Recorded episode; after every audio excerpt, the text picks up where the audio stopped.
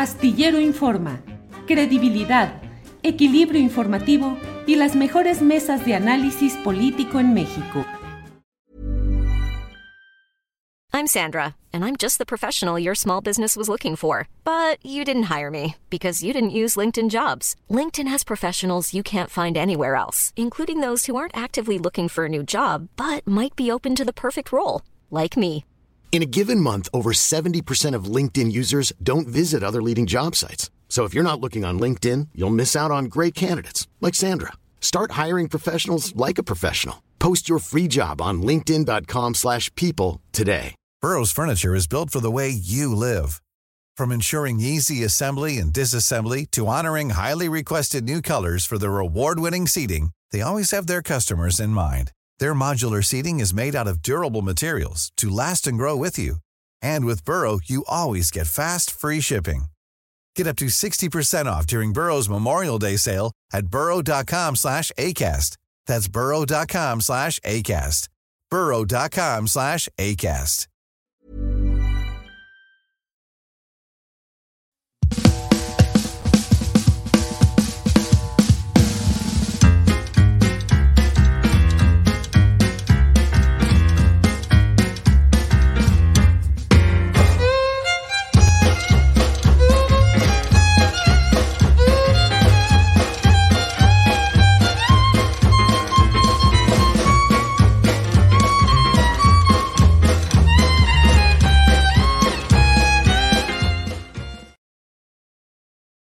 La una de la tarde, la una de la tarde en punto, y ya estamos aquí en Astillero Informa dándole las gracias por esta oportunidad de contar con su participación, con su presencia, con la audiencia para poder tener información, análisis y debate. Gracias a todos quienes van integrándose a lo largo y ancho del país, también desde el extranjero. Gracias por estar atentos a esta transmisión. Y desde luego vamos a entrar de inmediato en materia informativa. Para ello está mi compañera Alex Fernanda, a quien saludo con gusto. Alex, buenas tardes. Hola Julio, audiencia, ¿cómo estás? Bien, todo en orden, Alex. ¿Cómo va el día informativo de este martes 18 de julio de 2023?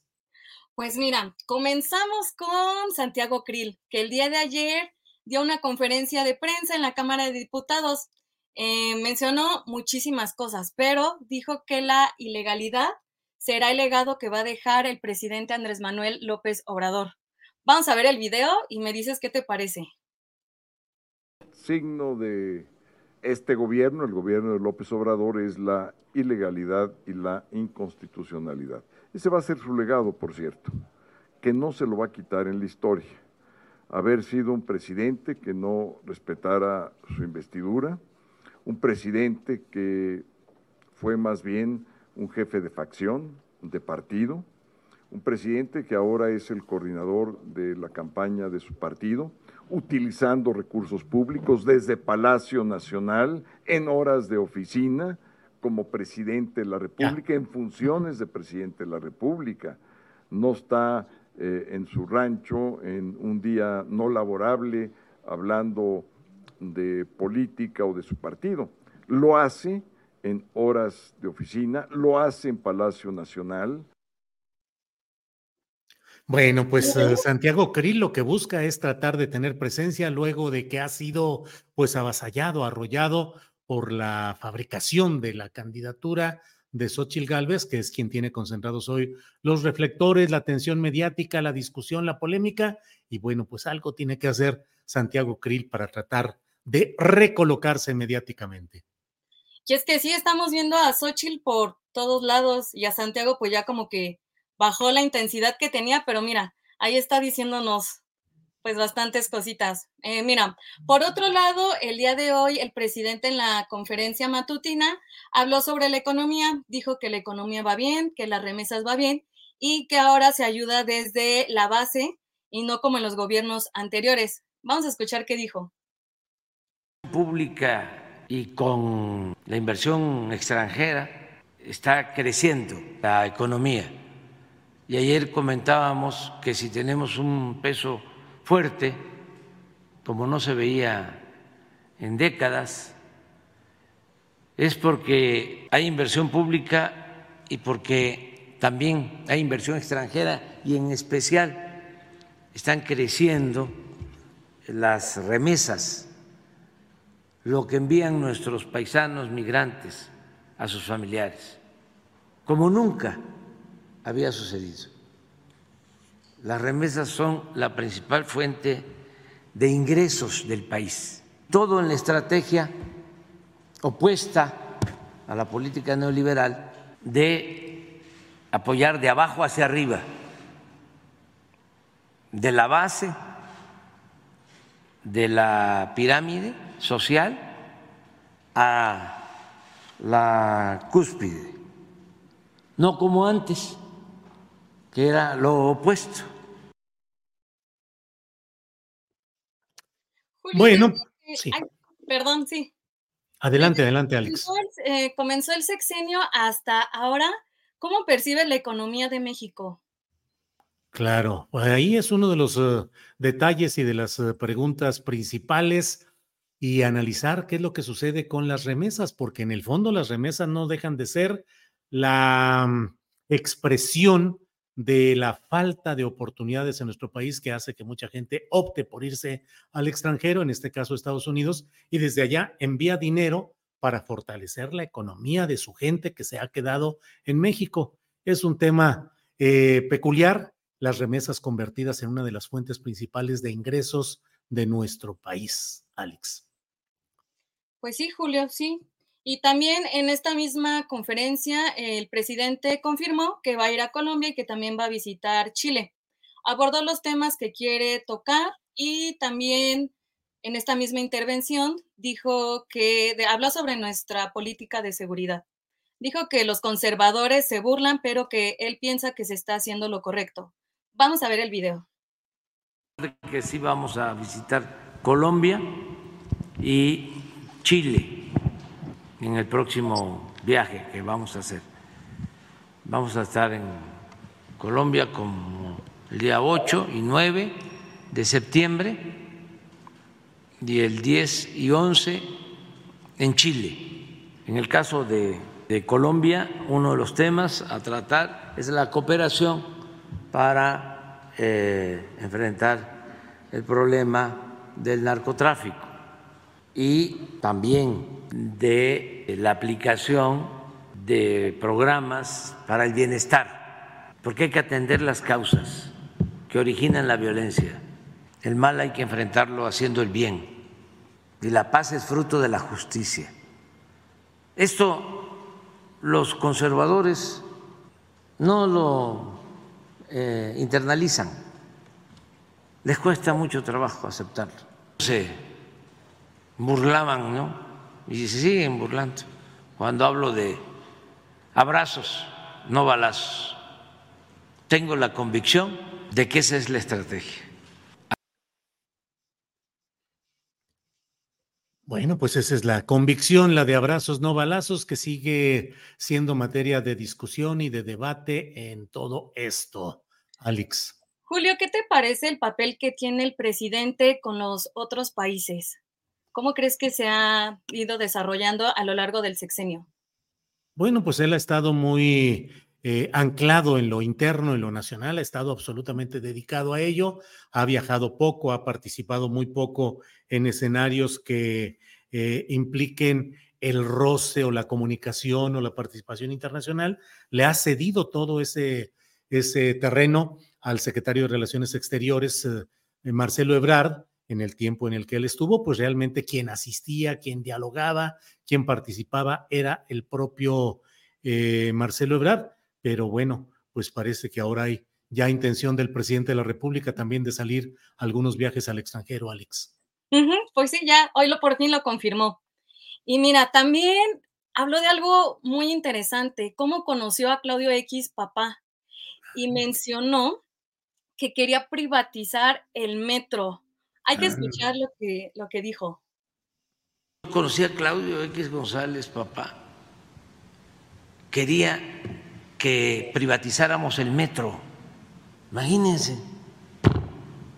Era yo jefe de gobierno, hablar con ellos y lo que me propone, ¿por qué no se privatiza el metro?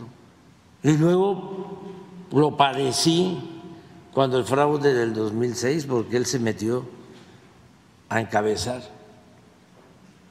a todos los traficantes de influencia. Llegó a decir que si no ganaban por la buena, no descartaban la acción que se había tomado en Chile en el 73, o sea, el golpe de Estado. Luego siguió ahí, pues era asesor de Salinas, asesor económico, le recomendó al presidente Peña que aumentara el precio de la gasolina. Pues ahí, imagínate, Imagínate el, metro privatizado, lo que habría de implicar el metro que ha sido, pues, no solo el vehículo de movilidad, sino sobre todo de una forma de agilizar y de propiciar la actividad económica y social en todo, en toda la capital del país. Uno de los grandes méritos de los diversos gobiernos que han estado a cargo del servicio público del metro ha sido el que las tarifas hayan sido bajas y eso permite que haya pues mucho movimiento por todos estos lados. Así es, Alex Fernanda. Y es que, híjole, yo me acuerdo que en la época de, la prepa todavía me tocó a tres pesos y cuando subió a cinco, pues había mucha inconformidad. Y ahora, o sea, pensar de que, pues privatizado, a mí se me hace muy, muy fuerte, un tema pues muy fuerte. Así es. Finalmente, eh, Sandra Cuevas en la mañana se reunió con Jesús Zambrano. Eh, si ponemos el tweet, por favor. Y te quiero hacer una pregunta, Julio. Sandra Cuevas, ¿crees que vaya para jefa de gobierno en la Ciudad de México? ¿Crees que se quiera postular?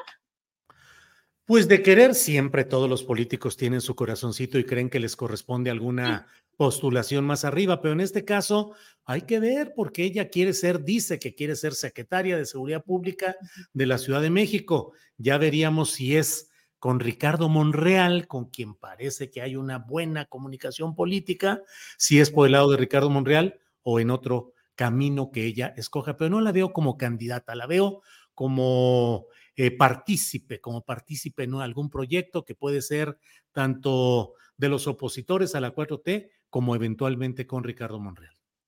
Y es que también con la operación Diamante, todo el día está en Twitter, sobre todo también en TikTok. Entonces, Sandra creo que al día de publicar seis o siete veces, entonces pues sí está ella muy fuerte ahí. Pero si te parece, preparamos la entrevista que viene y yo regreso al final del programa. Muy bien, Alex, muchas gracias. Seguimos en contacto. Gracias. Eh, hoy es el martes 18 de julio, es la una de la tarde con 12 minutos y vamos de inmediato a una entrevista muy especial en cuanto esté lista, Arturo, adelante, por favor. En este martes 18 de julio tenemos la oportunidad de platicar con un destacado periodista, compañero, amigo, colega, Arturo Cano, que ha escrito un libro que está generando mucha atención, mucho análisis sobre Claudia Sheinbaum. El título es Claudia Sheinbaum, presidenta. Está con nosotros Arturo Cano, a quien agradezco que esté con nosotros. Arturo, ¿cómo estás?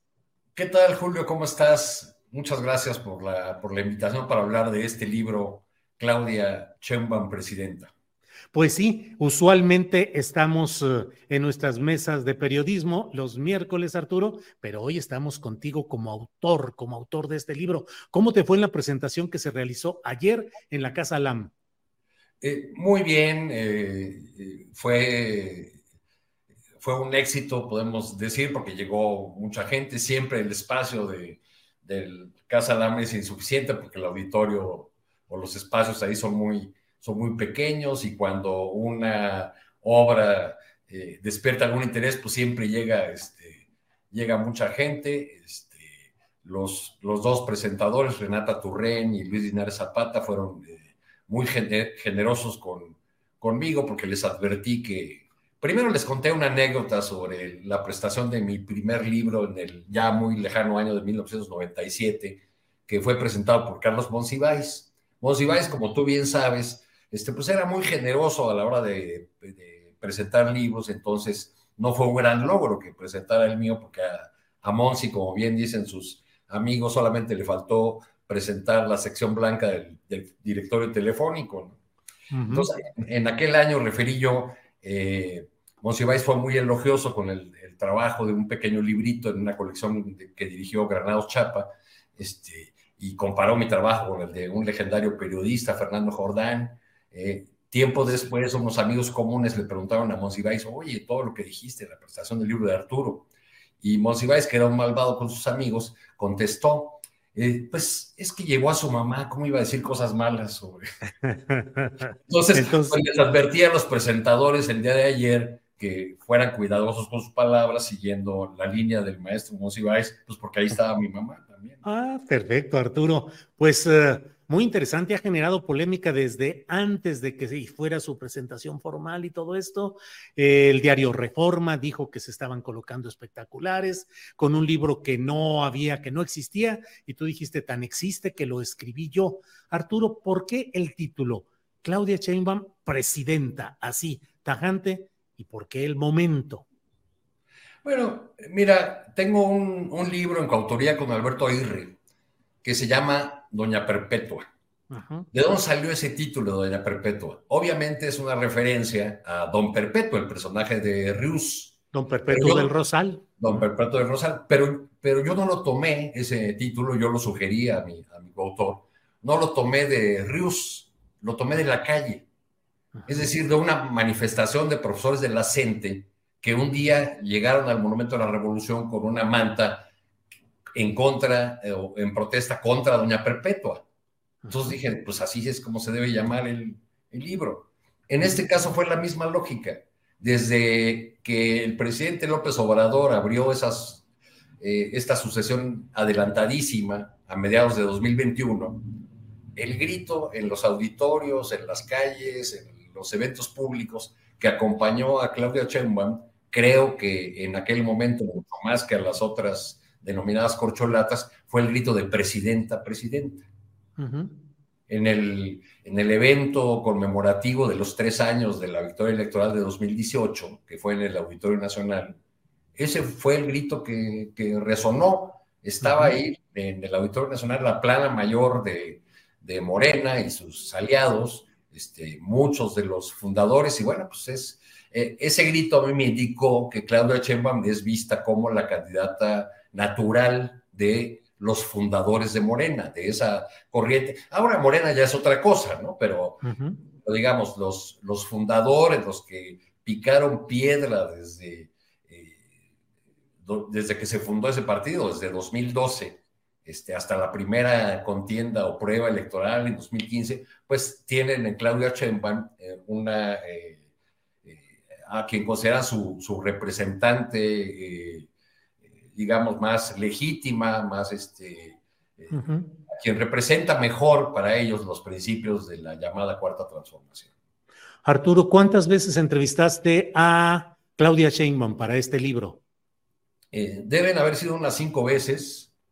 Eh, yo le, después de una primera charla que, que tuvimos, este, luego de que ella había aceptado ya que, yo hice este trabajo y había aceptado darme algunas entrevistas, este, pues yo le propuse que, siguiéramos un guion eh, armado eh, según las etapas de su vida, eh, es decir, una entrevista para hablar de, su infancia, de su familia, de su primera juventud, otra entrevista para hablar de, su participación en el movimiento del Consejo Estudiantil Universitario, este, otra entrevista para hablar de, su llegada y, y su tiempo en el gobierno de López Obrador como jefe de, gobierno del Distrito Federal. Este, en fin, esa, y, ya una última entrevista para hablar de su idea eh, de, de ser presidenta de México. Arturo, a veces ya cuando se prende la grabadora o el micrófono, los políticos asumen pues una postura que es la que corresponde a la figura que buscan representar o la que tienen que asumir como políticos, como hombres o mujeres de poder. Pero antes de ello, pues siempre hay eh, en los momentos eh, preparatorios, informales, en los cuales uno se da cuenta cómo es ese personaje. ¿Tú cómo viste a Claudia Sheinbaum fuera de la grabadora en los momentos previos o posteriores? Es decir, es una mujer muy metódica, muy formal, muy cuadrada, dirían algunos, o cómo ha sido, cómo la viste fuera del micrófono, Arturo? Yo, yo la prefiero como una mujer formal y dura.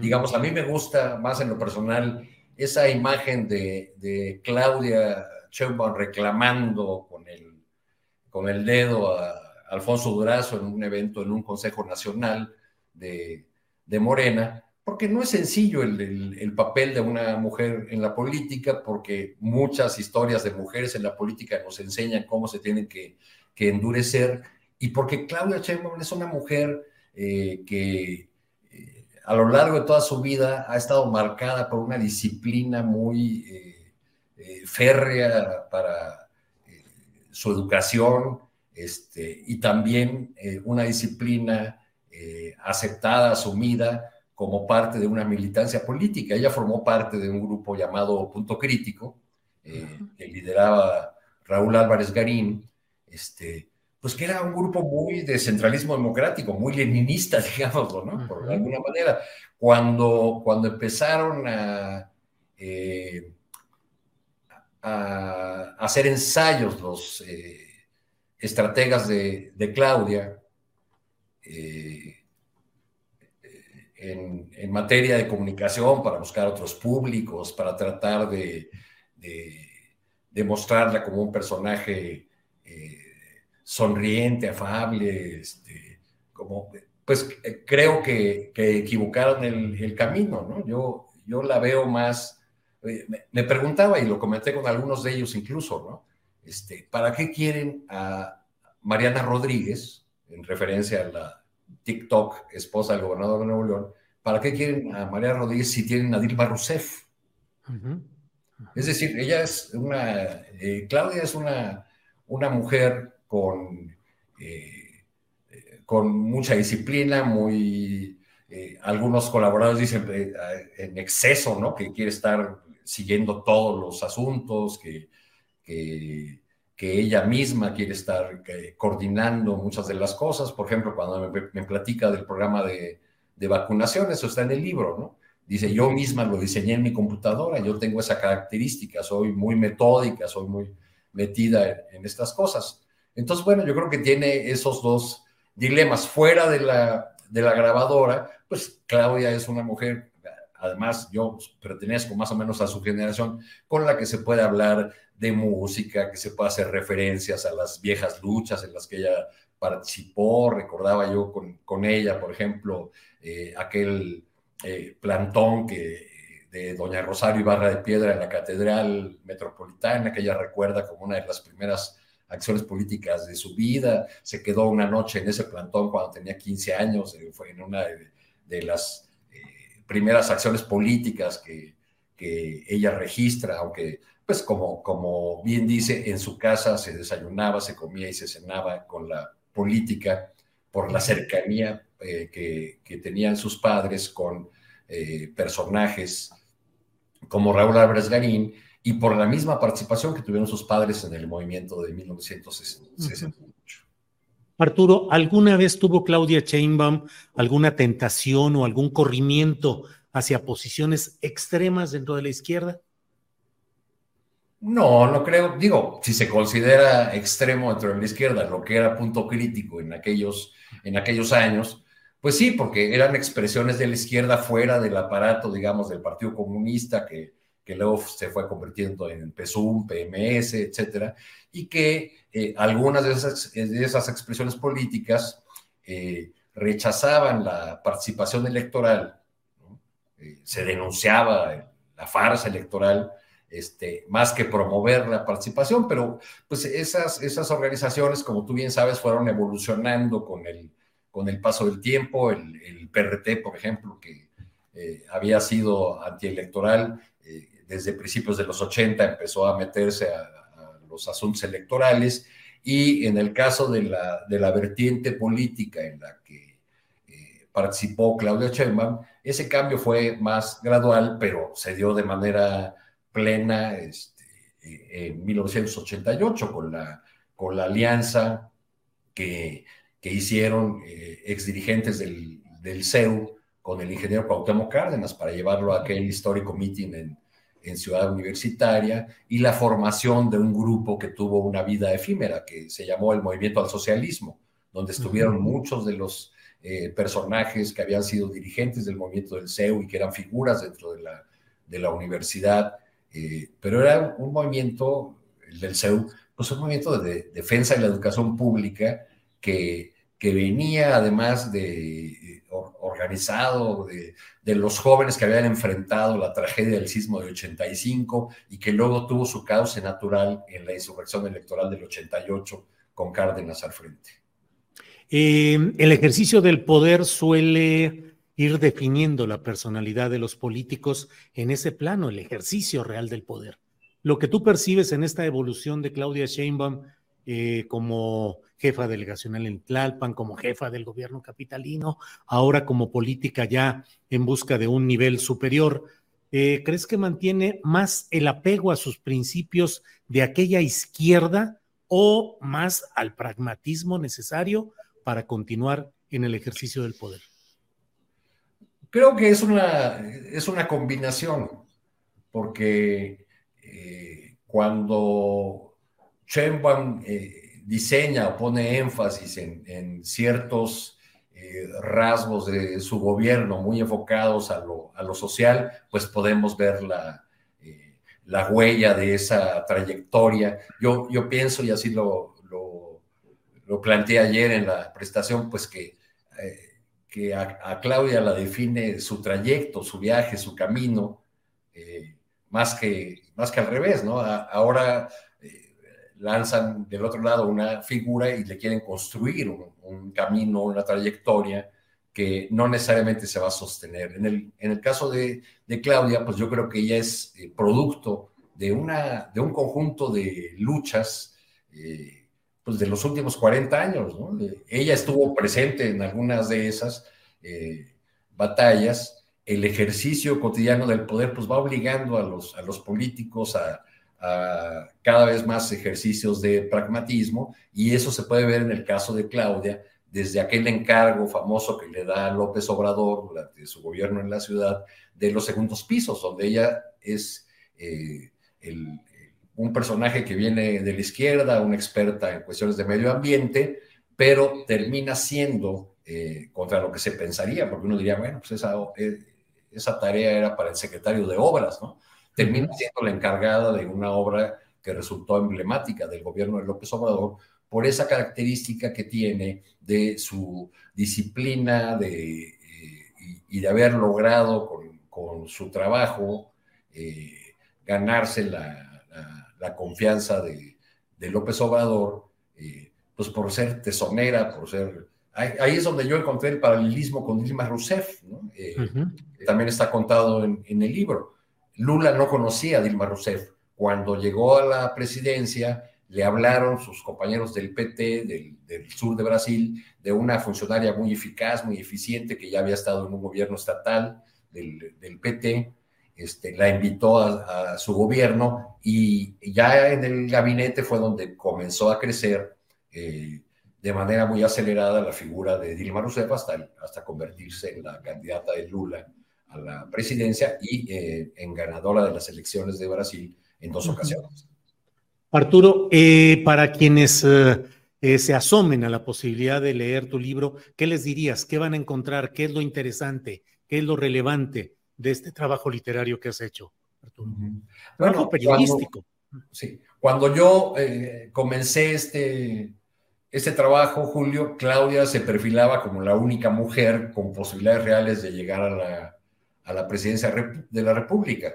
Este, entonces, la posibilidad de tener una mujer en la presidencia de la República era por sí mismo ya un asunto relevante, un asunto de, interés periodístico. Entonces, mi afán al, entrevistar varias veces a Claudia y a muchas personas que la conocieron y la trataron en distintas etapas de, de su vida fue construir un perfil político, una biografía política de un personaje eh, cuya trayectoria es de interés eh, nacional porque está en la posibilidad de convertirse en la, en la presidenta de México. Entonces, lo que van a encontrar ahí, pues, son las, eh, las historias que desde mi punto de vista dan sentido a esta coherencia de Claudia Sheinbaum a lo largo de su vida, es decir, de una mujer que se esfuerza eh, cotidianamente para obtener logros académicos muy importantes, este, pero que mantiene una, una, carrera científica que no descuida nunca, eh, eh, sin abandonar nunca tampoco las, las causas o las luchas sociales en las que estuvo involucrada desde muy jovencita. Eh, Arturo, pues gracias por esta oportunidad de platicar. Cierro solo preguntándote, ¿Algún capítulo, alguna parte te generó más problema de conceptualización y desarrollo? Pues eh, la, parte del gobierno de Claudia eh, en la Ciudad de México creo que era más difícil de abordar porque muchos de esos asuntos siguen en el debate público y todavía no tenemos la distancia ni la necesaria frialdad quizá para, para abordarlos. ¿no? Yo creo que en, si, si, se llega a dar en futuras ediciones de, de este libro, este, si se llega a dar la oportunidad de hacerlas, pues yo creo que andaría más en esos aspectos, en los aspectos más recientes de, eh, de su ejercicio de gobierno y de su relación con el presidente López Obrador también. Bueno, pues Arturo, muchas gracias. Eh, a leer Claudia Sheinbaum, presidenta de Editorial Grijalbo, de Grijalbo. de Grijalbo. Y eh, pues adelante, Arturo, a ver, a ver cómo, cómo camina, cómo camina esa portada con, ese, con esa denominación.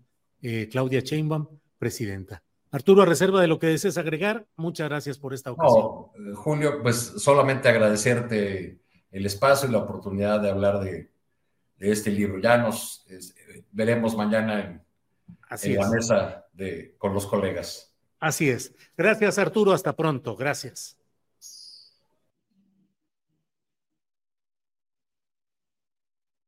Bien, bien, pues esta ha sido la entrevista con Arturo Cano. Muchas gracias por acompañarnos en esta, pues en la, el análisis de lo que significa y lo que representa este libro. Bueno, en otro tema que quiero, que quise dejar especialmente para una reflexión un poco más detallada, es lo referente a lo que ha dicho el presidente de la República y que da título al programa de este día. Eh, dice el presidente de la República que pasaron la charola a adversarios de la 4T y de él mismo para financiar una campaña contra él, contra la 4T. Vamos a escuchar primero y a ver el video correspondiente y regreso para hacer un comentario sobre él. La pasada elección, la pasada elección, se reunieron tengo pues toda la información. Incluso estoy escribiendo sobre eso, porque va a ser mi último libro y quiero pues transmitir enseñanzas, lecciones a los jóvenes que se van a dedicar al noble oficio de la política. En la elección pasada se reúnen para enfrentarnos. Entre otras cosas, pasan la charola de a millón de dólares. Tengo los nombres de los que aportaron. No, entonces, si el libro? ¿Y el libro?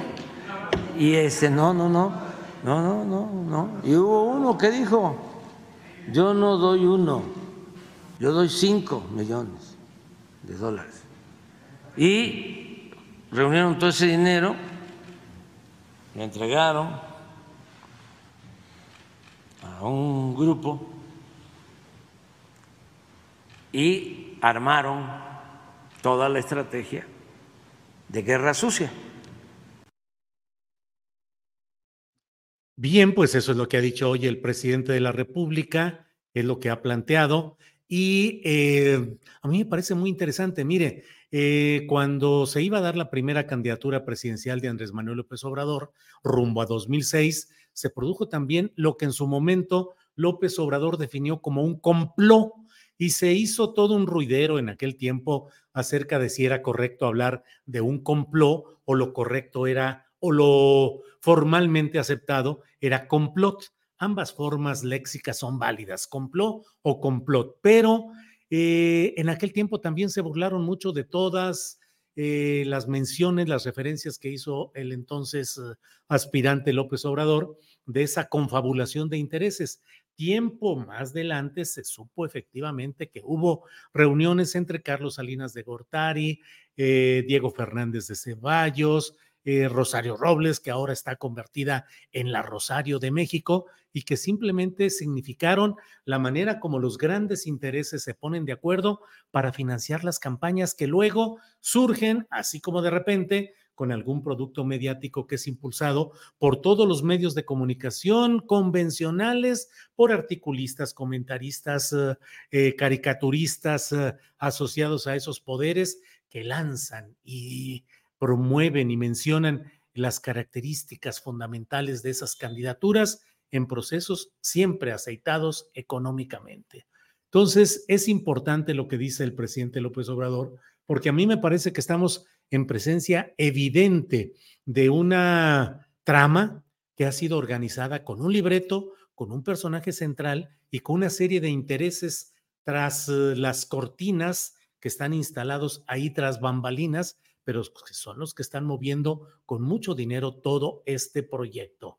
El pase de charola ha sido tradicional para tratar de sacar adelante proyectos políticos con Carlos Salinas de Gortari.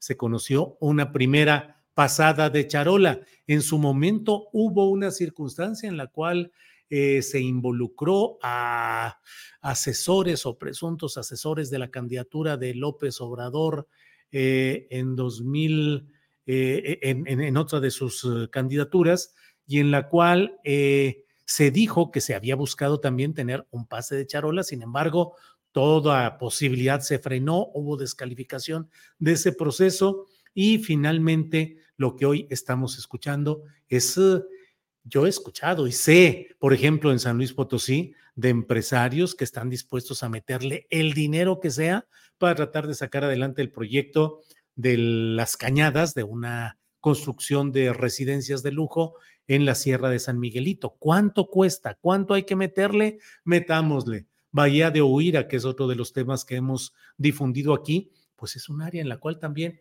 están unos a favor, otros en contra, con dinero corriendo, en ese caso, pues eh, personajes que aportan dinero para la causa 4T en Bahía de Huira. Así es que este pase de la charola es un pase de charola muy peculiar, tanto en este terreno que maneja y menciona el presidente López Obrador, como también lo que vemos de tanta actividad y tanta movilización y recursos y espectaculares en las em, movilizaciones de los aspirantes de la 4T a la coordinación en la defensa de esa misma transformación.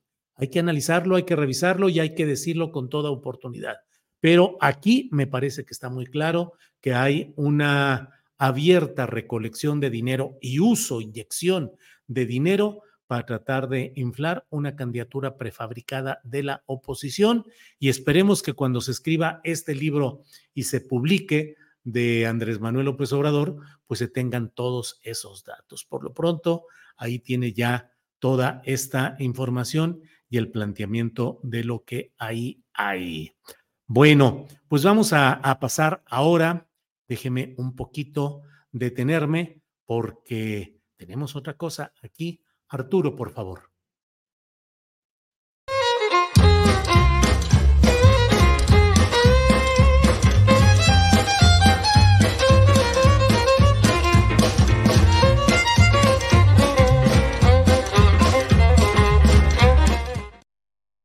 Los martes se platica con Carolina Rocha, que ya está por aquí. Carolina, buenas tardes. Julio, estoy viendo ese estreno de cortinilla, está precioso, me encantó. Qué bueno que te haya gustado. Me gustó mucho. creo que es algo muy güera.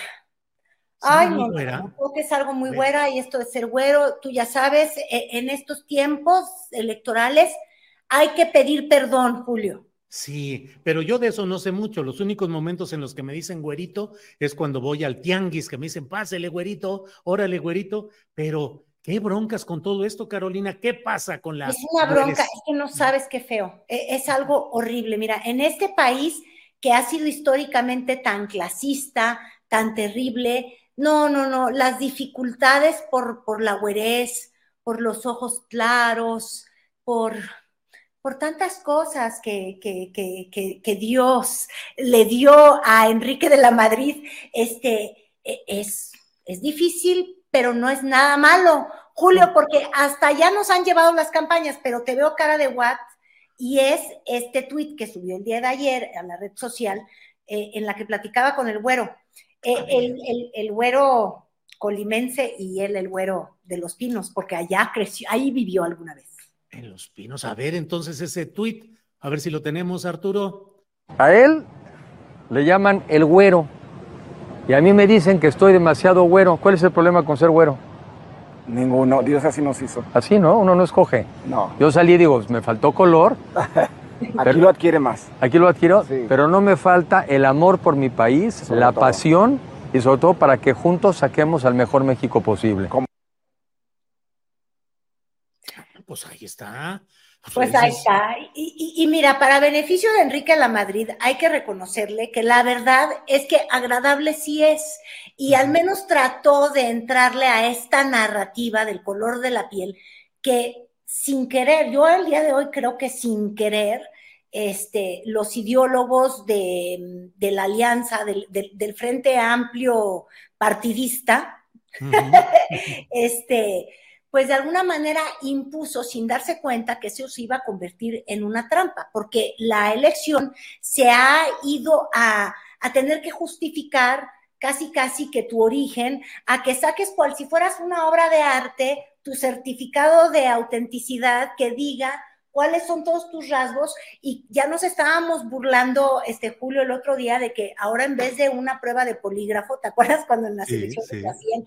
O la prueba de la alcoholimia, este, no, ya vas a tener que sacar tu, tu, prueba de ADN, que creo que es muy famosa allá en Estados Unidos, y qué vamos a hacer cuando nos demos cuenta que hay alguno que tiene parte vikingo. Claro, claro. Esa es una prueba que se hace a partir de unas gotitas de sangre, creo, que se colocan en un lugar, se envían a un laboratorio y te va diciendo el porcentaje de sangre que tienes. Yo encontré cierto porcentaje mínimo de sangre eh, de, de, diversas índoles y entonces, bueno, ahí haces una especie de narrativa de decir. ¿Ya te lo bueno, hiciste? Sí, es que, es que el otro día eh, que anduve por allá en las Europas, este, hacen ese tipo de pruebas y puedes encontrarlo, pero quién sabe qué. Son ya historias... ves, ahora va a ser la 3 de 3 más 1. Ahora, más un perfil punto, sanguíneo. El punto está en el uso propagandístico del factor de la identidad para tratar de ganar posicionamientos políticos y a partir de ahí se ha desatado, desde mi punto de vista, toda esta discusión tan intensa, Carolina. Es que yo creo que ahí están las tremendas metidas de pata y las buenas intenciones que los van a llevar al camino directito del infierno, Julio, porque claro, yo creo que era importante para el Frente Amplio decir, tenemos una candidata que no es FIFI, porque finalmente en eso ha sido muy efectiva la comunicación del presidente López Obrador diciendo, el país lo tenían y lo poseían y lo explotaban unos cuantos, que tenían todo, hasta las bendiciones divinas, si quieres verlo así, de, de, los rasgos de la genética, de la riqueza, y todo caía en un pequeño grupo. Y entonces lograron encontrar en el PAN a una, este, pues, exalcaldesa que había sido bastante rebelde, que de hecho no querían mucho en el PAN, este, y, y, dijeron, pues nos vamos con Xochitl y empezaron a vender esta historia. Nosotros hace unas tres o cuatro semanas hasta platicamos del nefastísimo programa este que tiene Alarraqui, donde ya andaba diciendo, es que sabías que López Obrador, ella sí es indígena pura y tú eres un clase media de la UNAM. Bueno, no que todos éramos México y está llevando a estas, este, publicidades o a esta forma de la discusión política en la que Enrique La Madrid tiene que pedir perdón no por los errores que haya cometido como secretario del turismo, sino que tiene que pedir perdón por ser güero o decir que eso no es malo. Y donde podemos este, casi casi que excusar todo, en el caso extremo, en el de Xochitl Galvez, porque ella es este, de, los pueblos ñañú, si bien estoy, este, y, trae certificado de autenticidad indígena. Y entonces dejamos de hacerle las preguntas importantes a Xochitl, este, Julio. Por ejemplo, qué bueno que vienes de una comunidad indígena. Desde el Senado, exactamente, ¿qué has promovido en apoyo de pueblos originarios? O todavía más, porque estamos hablando de grupos vulnerables, de la mujer, ¿dónde has estado parada en esas posturas? Cuando eras jefa delegacional en, en Miguel Hidalgo, ¿cuántas personas de pueblos originarios fueron directores en tu gabinete? ¿Cuántas mujeres estuvieron? Pero sobre todo, ¿cómo le hiciste para tener una perspectiva de este, diversidad este, étnica, me imagino que así es como hay que llamarla, o de grupos vulnerables, exactamente qué políticas promoviste. Y esas preguntas no las estamos haciendo porque traemos muy equivocado el, el discurso, Julio, tan equivocado que, ay, Dios mío, ¿ya viste lo que hizo Santiago Krill?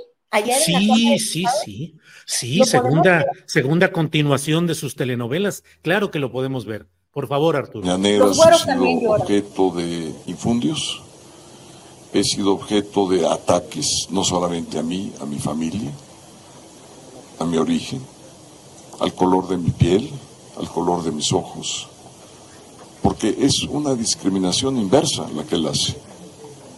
Eh, porque aquí no todos somos iguales.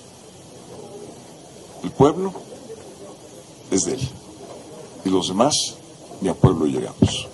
Entonces es un hombre que tiene eh, ese vicio eh, de perversidad psicológica, de dividir, de conflicto.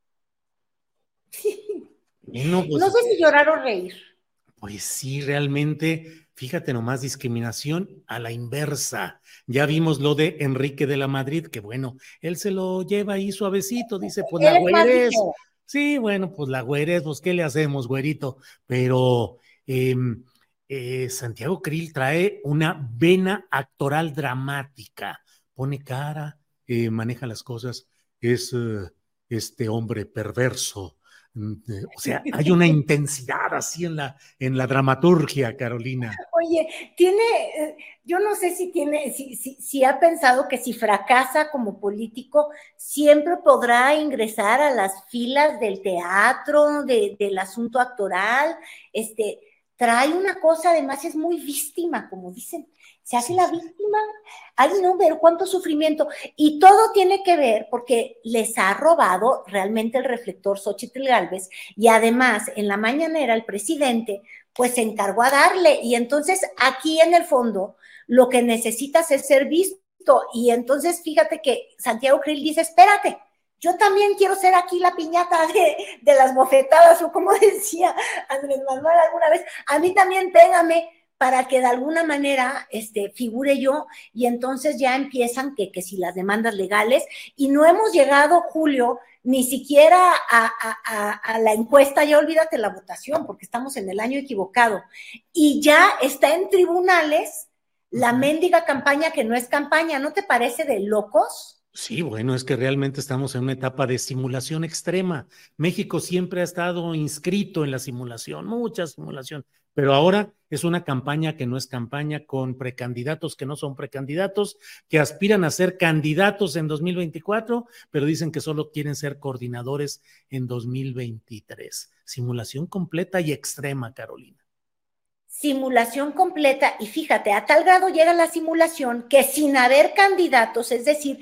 sin haber una campaña que pudieras tú descarrilar, o sea, obviamente sí la hay, pero bueno, si seguimos en este mundo de las caretas, porque el INE no ha querido meterse de manera frontal a decir detengan su tren electoral a todos los que han corrido como locos en la campaña, no los frena a ellos, pero sí frena al presidente porque está descarrilando el proceso electoral de alguien que no está en proceso.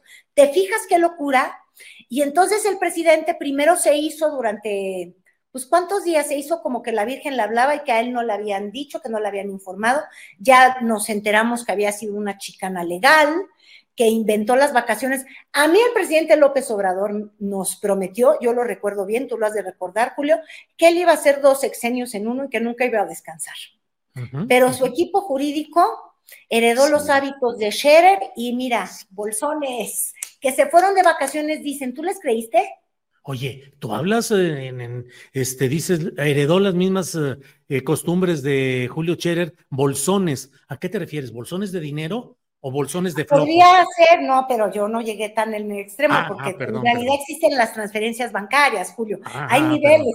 y yo realmente me estoy aludiendo a, que cuando tocan el piano al revés.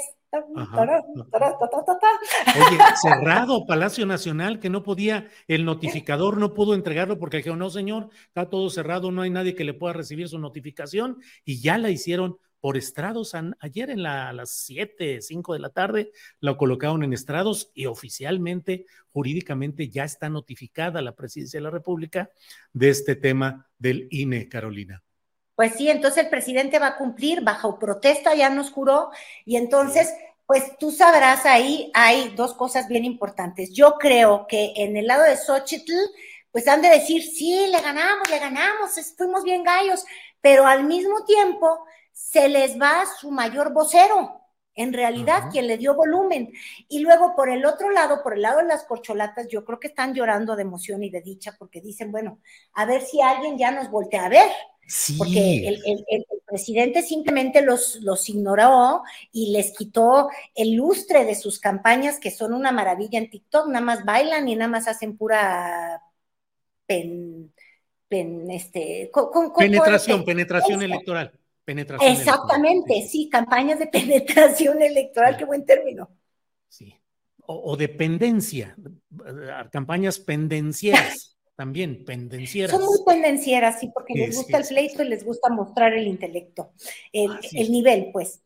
Oye, Julio, y algo más te iba yo a decir, pero fíjate, entonces tiene un golpe silenciador la, el Ejecutivo y luego, luego se despierta el legislativo y esta mañana, por el lado de un diputado de Morena, de Alejandro Robles, de Alejandro Robles, ya hay una denuncia en contra de Xochitl Galvez diciéndole, bueno, pues igual y no hay pecado en que tú te hicieras este, millonaria, que tengas estas empresas tan maravillosas y tan inteligentes y que contrata tanto el gobierno, incluso el de López Obrador, pero, ah, caray, son tus empresas, pero nunca las declaraste.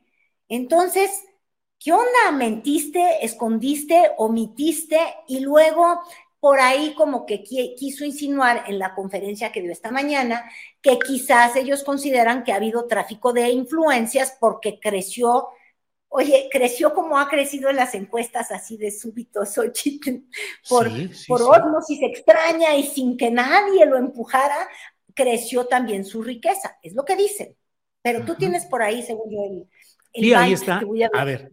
sí, sí, ahí está. A ver, adelante, Arturo.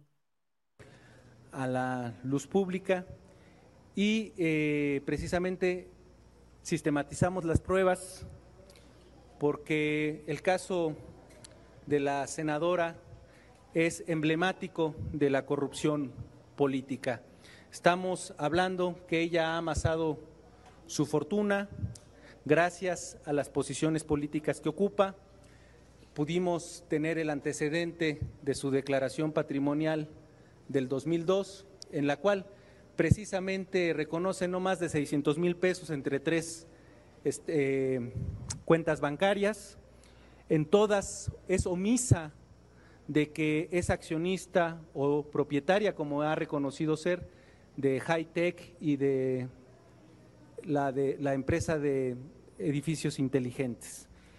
Eh, presentamos estas pruebas ante la Fiscalía porque nos parece importante y hemos dado parte también. Ahí está, ahí está la, la eh, denuncia presentada ante la Fiscalía General de la República por este diputado de Morena. A ver cómo camina la justicia ahí con Tortuguerz, la Fiscalía General de la República, de la que, por cierto, cada vez menos eh, noticias tenemos. Ahí está muy agazapadita la cuestión ahí. Pero bueno, hable y hable de Xochitl, demandas, denuncias, caricaturas, todo. Realmente ha tenido una, un crecimiento enorme en cuanto a la discusión pública, Carolina. Muchísimo, y ya para cerrar, porque sé que contigo el tiempo es oro, mi querido Julio, lo que sí también, ojo, es comprendo que del lado del frente, que parecía que estaban este, más muertos que, que, ay, no sé qué, qué cosa, que, el, que el penacho de Moctezuma, que no va a llegar aquí a, a, México, de pronto encontraron una candidata o un producto eh, eh, electoral que parecía que les, les iba a funcionar.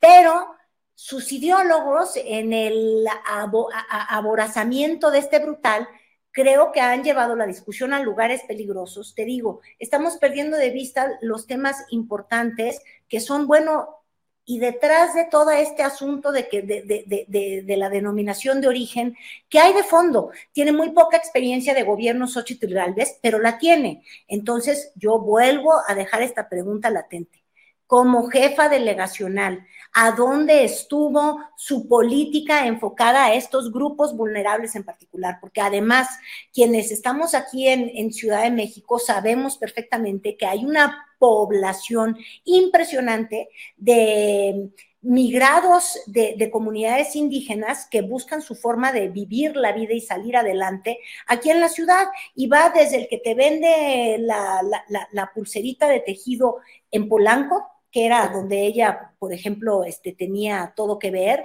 este, hasta un sinfín de, de, empleos que aquí se generan porque la Ciudad de México es un atractor de la población este, indígena y sobre todo de quienes encuentran mayor dificultad a tener oportunidades de trabajo en su lugar de origen.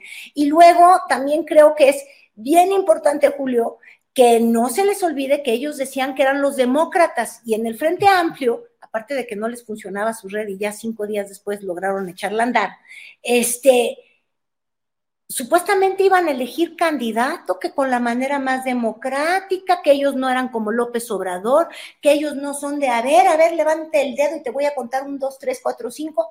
Pero cuando uno voltea a ver lo que dice Germán Martínez, de que ya todos declinen, que por aclamación popular, o sea, eso que criticaban, un, dos, tres, ¿cuánto hay? Entonces, ¿quién le gusta? Sí, levanten la mano. Así criticaban al presidente. Pues parece que así quieren tener candidata. Ya no importa que no sirva la eso a la fregada, que hayan otros con aspiraciones. Al diablo. Ella es la mejor porque lo dijo, no sé, Castañeda, Salinas, eh, Claudio X, Fox. Ahora, Fox no hay que creerle nada, yo insisto. Estaba reviviendo el debate de, de, la Bastida y luego te voy a regalar ese, ese byte donde le decía a, a los pristas, ustedes son mañosos, a mí se me va a quitar lo vulgar y lo pelado, pero a ustedes nunca se les va a quitar lo tramposos, los mañosos y los, los, rateros, creo que les dijo. Este, y fíjate, lo que se le quitó fue lo gallo a, Fox. Sí, pues Fox regresó, regresó a, las eh, alfombras priistas, estuvo apoyando a Enrique Peña Nieto, apoyó al PRI de regreso a los pinos y ahora anda en esos trotes. Oye, ya para ir cerrando, Carolina, ¿y cómo ves que anuncia su reaparición, al menos en documentales y en libro? Rosario Robles Berlanga, Rosario de México, que va a decir su beldad. No, no, mira, ya de entrada cuando vi el rosario agarrando al rosario como para que todos nos lancemos en la plegaria del sufrimiento de esta mujer, me parece que el cinismo, ay, mira, hablábamos de, de los pendencieros, ¿no? De que la, la oligofrenia no tenía límites. El cinismo en México en particular no tiene límites y está ligada a la desmemoria de este país. Porque en todo caso, ya olvídate que Rosario Robles estuvo en el gabinete de Peña Nieto, este, si no fue parte de la estafa maestra, la observó desde el cargo que tenía. Y te voy a decir una cosa, la omisión es un acto de corrupción, así de fácil, ¿eh? Y así de, de, derecho. Pero si todo eso se nos va a olvidar, que no se nos olvide que la onda de los sobrecitos amarillos, de los moches, que llevaron a la ruina moral al PRD, no fueron un invento de Bejarano, fueron el invento de Rosario Robles cuando estuvo al frente de la Ciudad de México, cuando estuvo al frente del PRD, y fue ella quien hizo esta mancuerna terrible, dañina, brutal eh, con, con Ahumada. Si se nos olvida eso, pues ya es que de veras estamos derrotados. Ahí sí ya pónganse a agarrar el rosario, pero para nuestra sana sepultura de capacidad de desarrollarnos políticamente. Está bien, hermana Carolina. En todo caso, preferiremos el rosario que reza cotidianamente, diariamente, Eduardo Verástegui, que es un precandidato presidencial independiente, que ahí va Carolina. Así es que rezaremos con ese rosario. Bueno. hoy nos vamos con el Rosario de Guadalupe, es la nueva novela electoral y te veo el próximo martes. Órale, Carolina, muchas gracias. Hasta pronto. Gracias. Bye.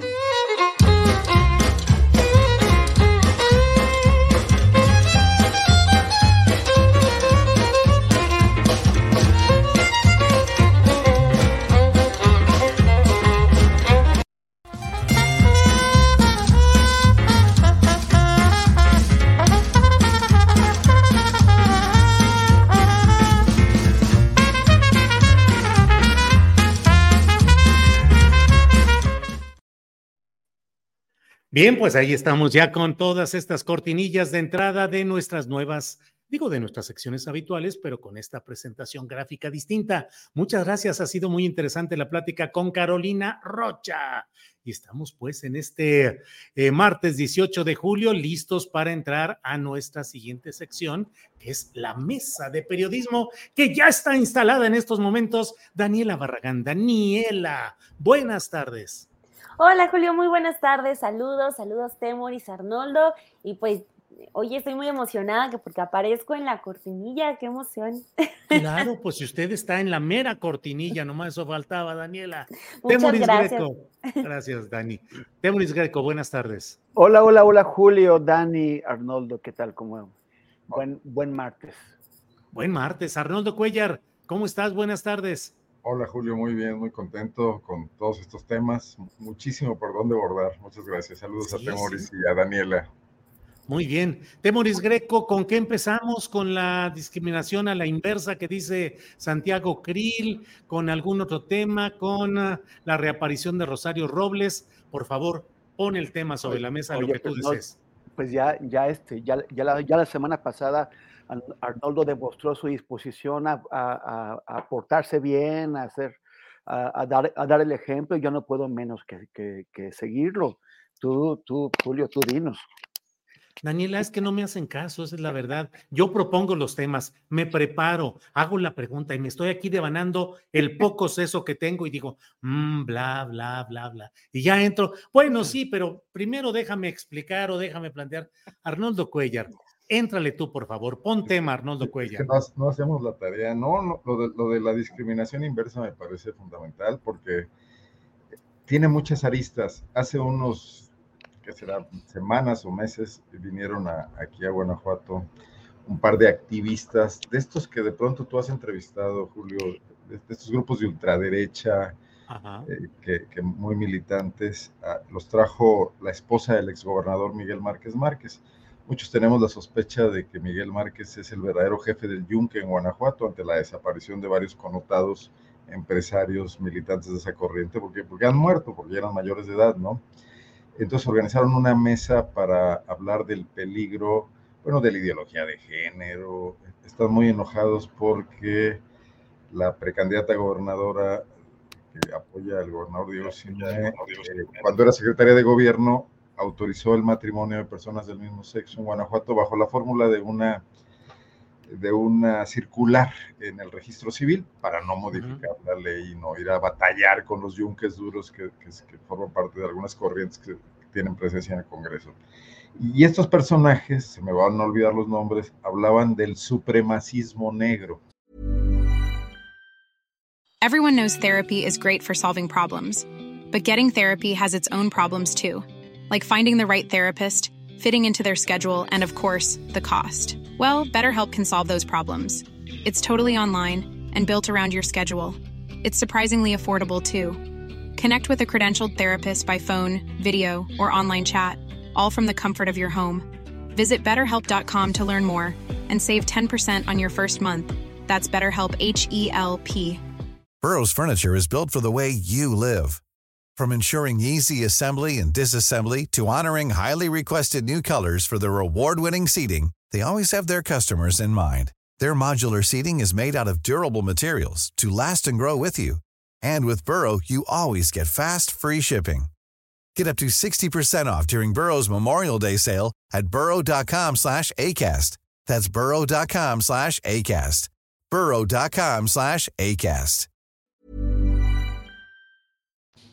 Sí. De, de, de, que en Estados Unidos el Black Lives Matter estaba instaurando, pues esto de lo que habla Krill, ¿no? Una especie de discriminación positiva, olvidando de paso con todo este discurso eh, pues los privilegios históricos de, de, personajes como, yo no sé si Krill está emparentado con aquellos Krill que decían que Chihuahua era suyo y no ellos de Chihuahua, pero que sin duda es un personaje que ha tenido grandes privilegios, ¿no? En su educación, en su participación política, etcétera, pese a que no se da cuenta de nada, como por ejemplo de lo que pasó en el sexenio de, Vicente Fox con García Luna.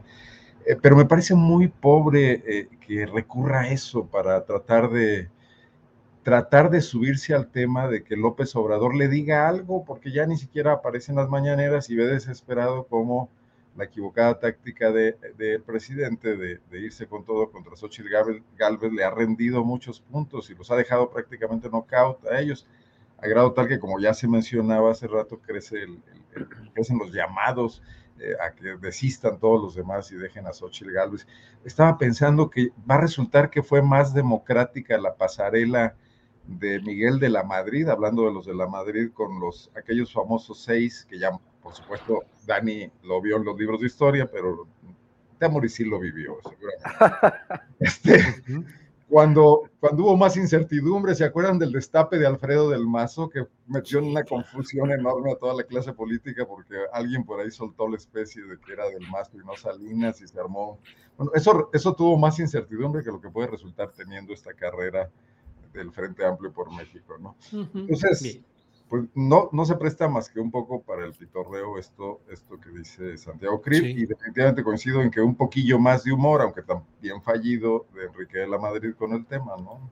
Sí, Arnoldo. Eh, Daniela Barragán, ¿qué opinas de esta telenovela en acción con Santiago Krill, que ya una vez eh, yo, pues lloró al, al, hacer una presentación y ponerse unas pulseras o, o señalar por qué las usaba y ahora pues la discriminación a la inversa por ser güerito y de ojo azul. Daniela.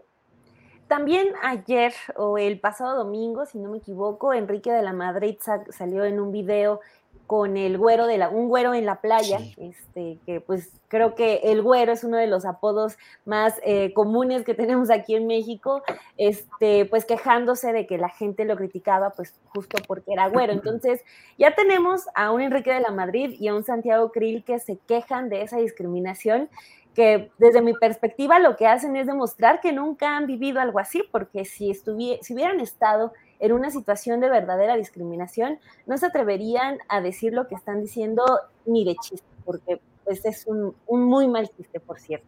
Este, por ejemplo, también es lo que estamos viendo, puedo eh, compararlo con esta estrategia de Xochitl Galvez eh, de estar presumiendo en Twitter lo que llaman historias de éxito, de cómo es fueron muy pobres en su familia, pero que lograron ser personas de éxito. O sea, eh, se están quejando de que son eh, señalados, de que son maltratados, pero y hacen de todo, empiezan a crear tendencias en Twitter, hacen sus videos, pero todo esto sin reconocer que son hijos del privilegio.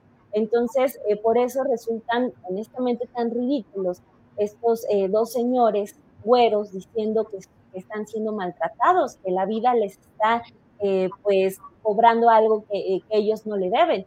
Entonces, al final de cuentas, están demostrando eh, su condición de hombres blancos, de familias que les han dado absolutamente todo, de realidades que no corresponden con la mayoría de la población, porque, por ejemplo, con este asunto de, de Galvez y el, las quejas de los señores güeros, pues es revisen ella, eh, las estadísticas del país que quieren volver a gobernar, porque ya lo tuvieron hace algunos años, las estadísticas del país que quieren recuperar, porque pues ahí están los datos de movilidad social, ¿no? Este, Xochitl dice que ella es una historia de éxito, pues sí, pero es una entre, tan, eh, entre pocas, es una excepción y no es la regla, porque aquí en México, y lo dicen eh, datos de organizaciones civiles, que, este, que de las que tanto les gustan, que pues en México quien nace pobre, la mayoría muere pobre por un asunto de, movilidad y de pocas opciones de desarrollo.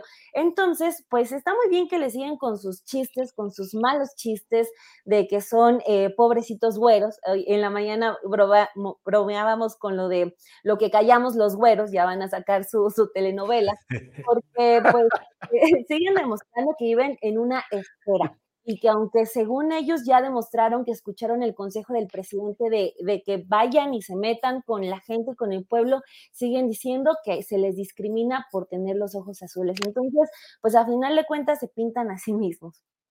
Bien, Daniela, gracias. Mira, R. Vences dice, fue el destape de Santiago Krill como nuevo galán de telenovela, Los güeros también lloran. Ese también es bueno. Sí, Temoris, ¿cómo ves este, estas nuevas telenovelas políticas en curso, Temoris?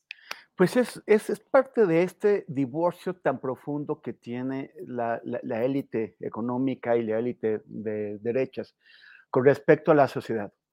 Hay, eh, esto no, no, es, no, es, nuevo, hay em, personas, opinólogos, gente con grados académicos eh, llamativos de instituciones también llamativas que eh, alegan en artículos o, en tweets o en posts que en México que no existe el racismo. Incluso alguna vez vi a, un, a Pablo Macluf, que es un académico del TEC de Monterrey, al que conocí por casualidad en Beirut en, 2009, cuando, eh, cuando, iba en busca de, sus raíces y ya, luego eh, ya empezó a enseñar aquí en el, en el TEC.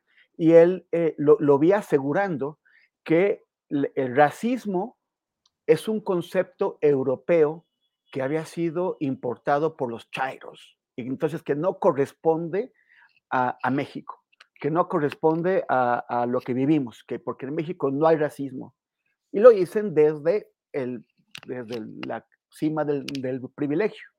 Si, si, fueran un poquito, si comprendieran un, un, poquito mejor el país que desean gobernar, si comprendieran un poquito mejor a la gente a la que desean gobernar, Santiago Krill y gente como ellos se daría cuenta que es ofensivo para gran parte de la población que ha vivido el, racismo de verdad y el clasismo de verdad y, la misoginia y la, homofobia, que es ofensivo que se traten de poner ellos como víctimas cuando pertenecen a las clases, a los sectores que siempre han ejercido este racismo.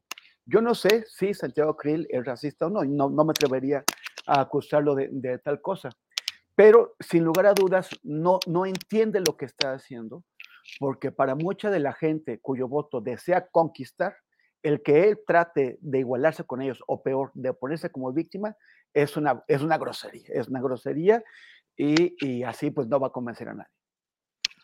Bien, bien. Eh, voy a, pedir que nos pongan un tuit de mm, Gerardo Fernández Noroña, que dice esto, son millones de pesos los que mis compañeros y compañeras están gastando en publicidad. ¿Con cuánto se ha invertido y de dónde ha salido? ¿Con quién se está asumiendo compromisos a nombre de nuestro movimiento?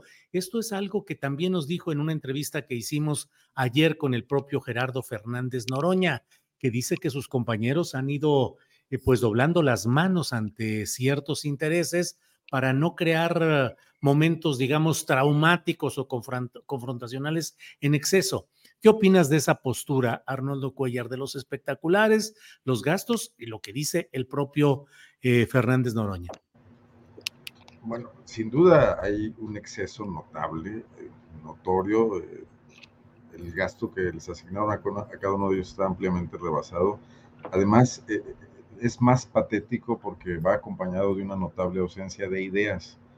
Creo que lo, menos, pues lo menos trivial que ha ocurrido ha sido el programa Ángel de, Marcelo Ebrard, que sin duda también es una barbaridad en sí mismo, pero por lo menos se dio la tarea de hacer una presentación ahí que te, mantiene atento unos segundos antes de darte cuenta de que es una eh, absoluta despropósito, esta hipervigilancia en un país como México, con las policías que tiene, etcétera. Eh, pero a partir de eso, estos espectaculares no nos dicen absolutamente nada. O sea, están trivializando una lucha política que podría ser histórica. Están desperdiciando la oportunidad de competir en serio. Yo no sé si atados por el partido y por el propio López Obrador, en una cuestión de imágenes, vaciando de contenido al, al, que pudiera tener un movimiento de transformación en México, diciéndonos muy poco de cómo piensan continuar eso. Esa es una parte, o sea, ni siquiera está dando resultados. La otra parte es lo preocupante, el flujo de dinero, o sea, lo que siempre ha marcado las elecciones en México desde que existe el INE. Antes no hacía falta, porque antes sabíamos que era el Estado mexicano respaldando al candidato del PRI. Ahí había una claridad, por lo menos sabías que, que estaba blindado o sellado en cierto sentido. Además, las campañas no eran tan caras en todo caso por la falta de competencia, etcétera. Pero a partir de que hay competencia, de que, de que empiezan a llegar estos estrategas de mercadotecnia política, que hay que hacer tierra y aire, que hay que movilizar, que hay que comprar votos el día de la elección, Ojo que estamos muy lejos todavía de eso, porque estamos en los prolegómenos, podríamos decir. Eh, esta, esta, abundancia de dinero, pues sí, tendría que, tendríamos que tener alguna noción de dónde está viniendo, qué tipo de intereses se están fortaleciendo. Recordemos que durante mucho tiempo, y esto el Obrador lo ha señalado muchísimo, el pago a quienes intervenían en, las, en, las, eh, en los apoyos a los candidatos era a través de la condonación de impuestos o a través de la cesión de jugosos negocios. Ha mencionado mucho lo de Aeroméxico y Mexicana, ¿no? Entonces aquí, ¿qué, ¿qué, está ocurriendo? Y sin duda Fernández Noroña, que no tiene esos, esa posibilidad, no le queda de otra que ser disruptivo y poner eh, el dedo en esa llaga, ¿no? Eh, dudo que, que, le sirva de mucho, pero sí sirve para problematizar un proceso que por lo demás, si no fuera por este tipo de acusaciones, estaría muy perdido, como ya dije, la intrascendencia. Bien, Arnoldo. Daniela, ¿cómo ves estas eh, críticas, incluso internas, respecto a los gastos en los espectaculares? Yo diría también las movilizaciones y otro tipo de actos que forman parte de lo que yo he mencionado como una especie de paraprismo, es decir, una identificación a las prácticas tradicionales históricas del prismo. Daniela. Sí, coincido y eh, con eso que, mencionas, Julio, porque, eh, pues, por ejemplo, también mucha gente lo ha estado eh, como explicando esto de los espectaculares, diciendo que, ay, pero es que los otros también lo hacen, es que vean en la Ciudad de México cómo hay espectaculares de, de los del PAN, de los del PRI, como Rubalcaba, etcétera, del alcalde de Coajimalpa. Pues sí, pero se supone que lo que tiene que hacer Morena es no caer en lo mismo, porque ellos, ellos así llegaron con esa bandera. Justo por eso se me hace muy atinado eh, esta carta que, escribe Noroña, porque también le da su rasponcito a Mario Delgado. O sea, le dice, pues tú saliste horas después de que el presidente les mete el regaño, saliste a decir que ya estabas preparando que este documento para que frenaran todo lo de los espectaculares, cuando desde antes y para todos, como, como dice Arnoldo, pues es muy evidente todo lo que está ocurriendo con la publicidad y publicidad que está realmente en todos lados y que cuesta mucho dinero, porque también lo que menciona Noroña en esta carta es que la publicidad se ha ido renovando, o sea, el espectacular que hemos visto, eh, sobre todo de Claudia y de Adán Augusto, que vimos al inicio de, este proceso, ya hay unos nuevos a estas alturas. Entonces, eh, pues yo creo que muy aislados, no, no se ven esos espectaculares, sino que sí obedecen a una estrategia de campaña muy clara. Otra cosa que también igual se había comentado aquí es que pues rastrear el dinero de algo así tampoco es complicado. Este, si hubiera una intención de hacerlo, pues también eh, pues, se notaría en las autoridades del partido. Y concluyo con esto de, Noroña, que mencionaba que, que, de Mario Delgado pues no, no ha habido como esa intención clara de meter en cintura a, los aspirantes, que creo que ya viendo cómo está el tema eh, con Xochitl y la oposición, de cómo está muy, muy cantado que, va a ser ella y vemos a un Santiago Krill diciendo que ya espera que haya una investigación en su contra desde Palacio Nacional, como intentando alzar la mano para que lo vean a él ya con eh, la carrera en la oposición tan marcada, con esta distancia que está tomando Xochil Gálvez, este, siento que la campaña dentro de Morena está quedando excesivamente larga, que se están desgastando muchísimo los aspirantes eh, y que todo este asunto de querer obtener la unidad, de querer guardar la unidad, no sé si les va a salir al final, eh, todavía más allá, unos días más de cuando la oposición ya tenga a su candidato, que pues honestamente pues ya sabemos que va a ser Xochitl, este, pues todavía días después Morena va a anunciar apenas a su candidato, se va a esperar a ver si todos lo acatan como han venido prometiéndolo, pero con esto de los espectaculares, eh, creo que es un desgaste interno, pero también un desgaste para la gente. O sea, tienen que entender ellos que nosotros no tenemos que aventarnos una campaña presidencial porque esa tiene que ser hasta el otro año y el otro año también nos vamos a aventar una campaña. O sea, creo que es desgastante, que no van a llegar muy bien eh, los aspirantes de Morena por todo esto que se está generando. En lo interno, con esta carta de Noroña también se ve que hay eh, muchas rencillas, entonces, pues todo este proceso que, dijeron se planeó con mucho cuidado para procurar mantener la unidad, pues vamos a ver en, los próximos días cómo resulta. Lo que sí es que, pues muy desgastados desde ahorita ya se ve. Sí, Daniela. Eh, Temoris, a mí también me parece que esta excesiva exposición de los... Uh, de, las, eh, de los seis aspirantes a la coordinación de la 4T y la eventual candidatura presidencial, que todo apunta hacia allá, pues ha sido desgastante porque los ha puesto en escenarios muy complicados. Veo, digo, vemos a Claudia Sheinbaum enojándose con el reportero de telereportaje porque hay mucha violencia en preguntas que son periodísticamente válidas. Vemos a Claudia Sheinbaum con un tono que pretende ser el adecuado para las plazas públicas cuando nomás no le sale y otros detalles de esas movilizaciones. Adán Augusto igualmente con muchas complicaciones, rodeándose de mucha gente peculiar. Marcelo Ebrar patinando en algunas cosas, proponiendo su plan Ángel que podría ser Plan Ángel para Polanco o Lomas de Chapultepec, pero no necesariamente para todo el país. En fin, ¿crees, Temoris, que está resultando contraproducente esa campaña interna de la 4T?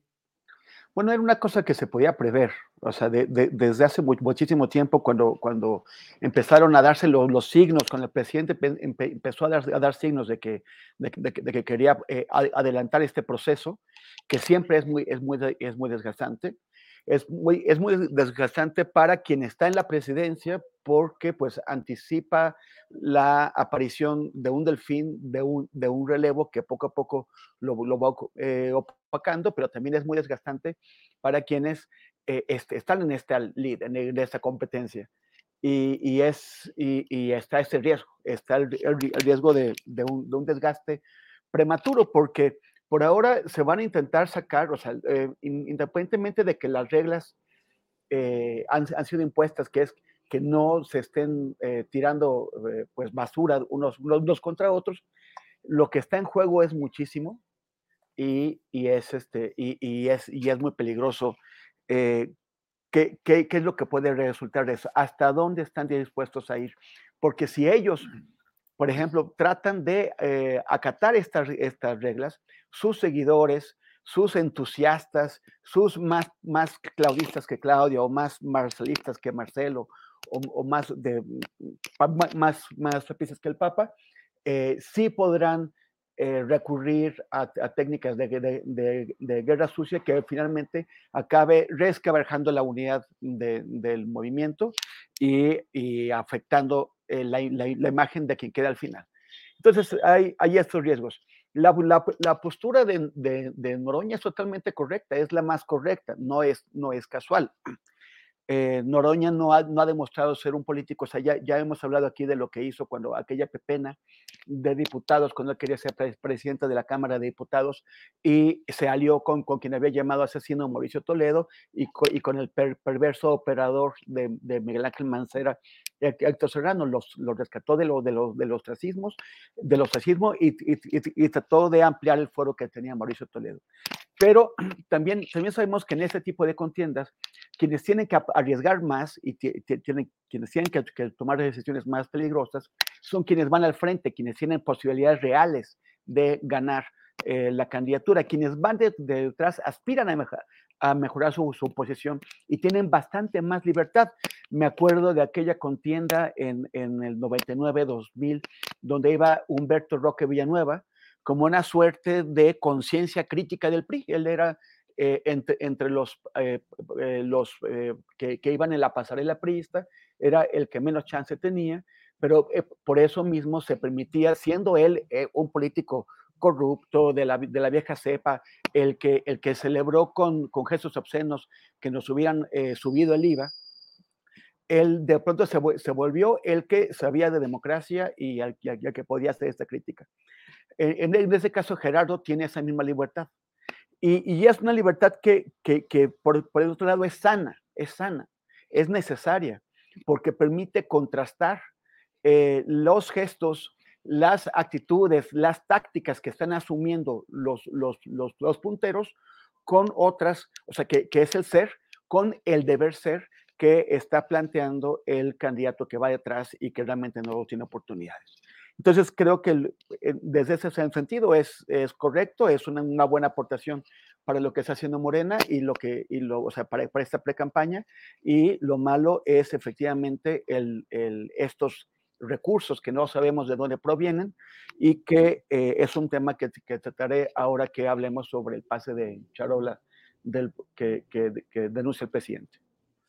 Arnoldo, se han quedado como opacados, como pasmados, poco activos en términos de generación de agenda mediática, los seis aspirantes de la 4T ante la irrupción de, del caso específico de Xochitl Gálvez, que ha concentrado toda la atención, la discusión, la polémica por todos lados.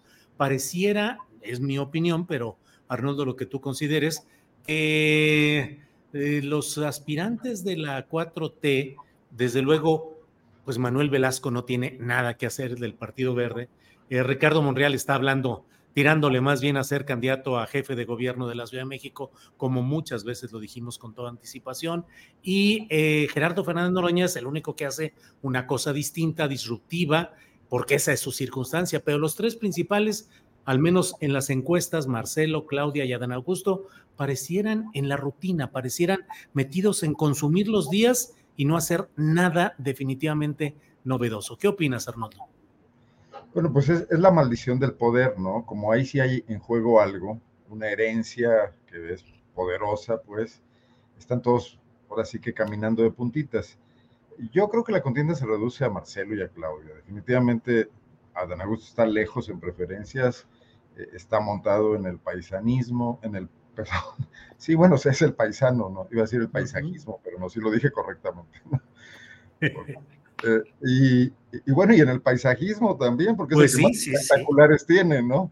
Así muy, es. muy malones, muy malos fotógrafos, muy perdida la, la, la, la, el diseño, ¿no? Pero eh, definitivamente está montado ahí como una especie de seguro de vida, como una especie de mecanismo de control del propio presidente para como marcar el paso y para garantizar también levantarle la mano al final, probablemente a Claudia, pero no, no con un papel protagónico real, por más que él trate de treparse, ¿no? No, no, no creo que lo haya conseguido. Eh, y Claudia Sheinbaum, que, que, se sabe la elegida, que sabe que tiene un enorme capital político, pues está tratando de evitar cometer errores, que es la mejor manera de, de, de ser intrascendente, no corriéndose ningún riesgo. Yo escuchaba eh, hace rato a, Arturo hablando. Eh, Arturo de, Cano. Sí, hablando de la Dilma Rousseff. Y me acordé que yo alguna vez comenté aquí que podía ser la Dilma Rousseff, no en el sentido que Arturo lo menciona, sino en el peor, en el del uh -huh. desenlace trágico de Dilma, ¿no? Que no, sí. no en el sentido solo del proceso, sino de no poder llevar a cabo la continuidad por falta de, de recursos políticos, de talento, de, de, una convicción seria, ¿no? En la continuidad de un proyecto.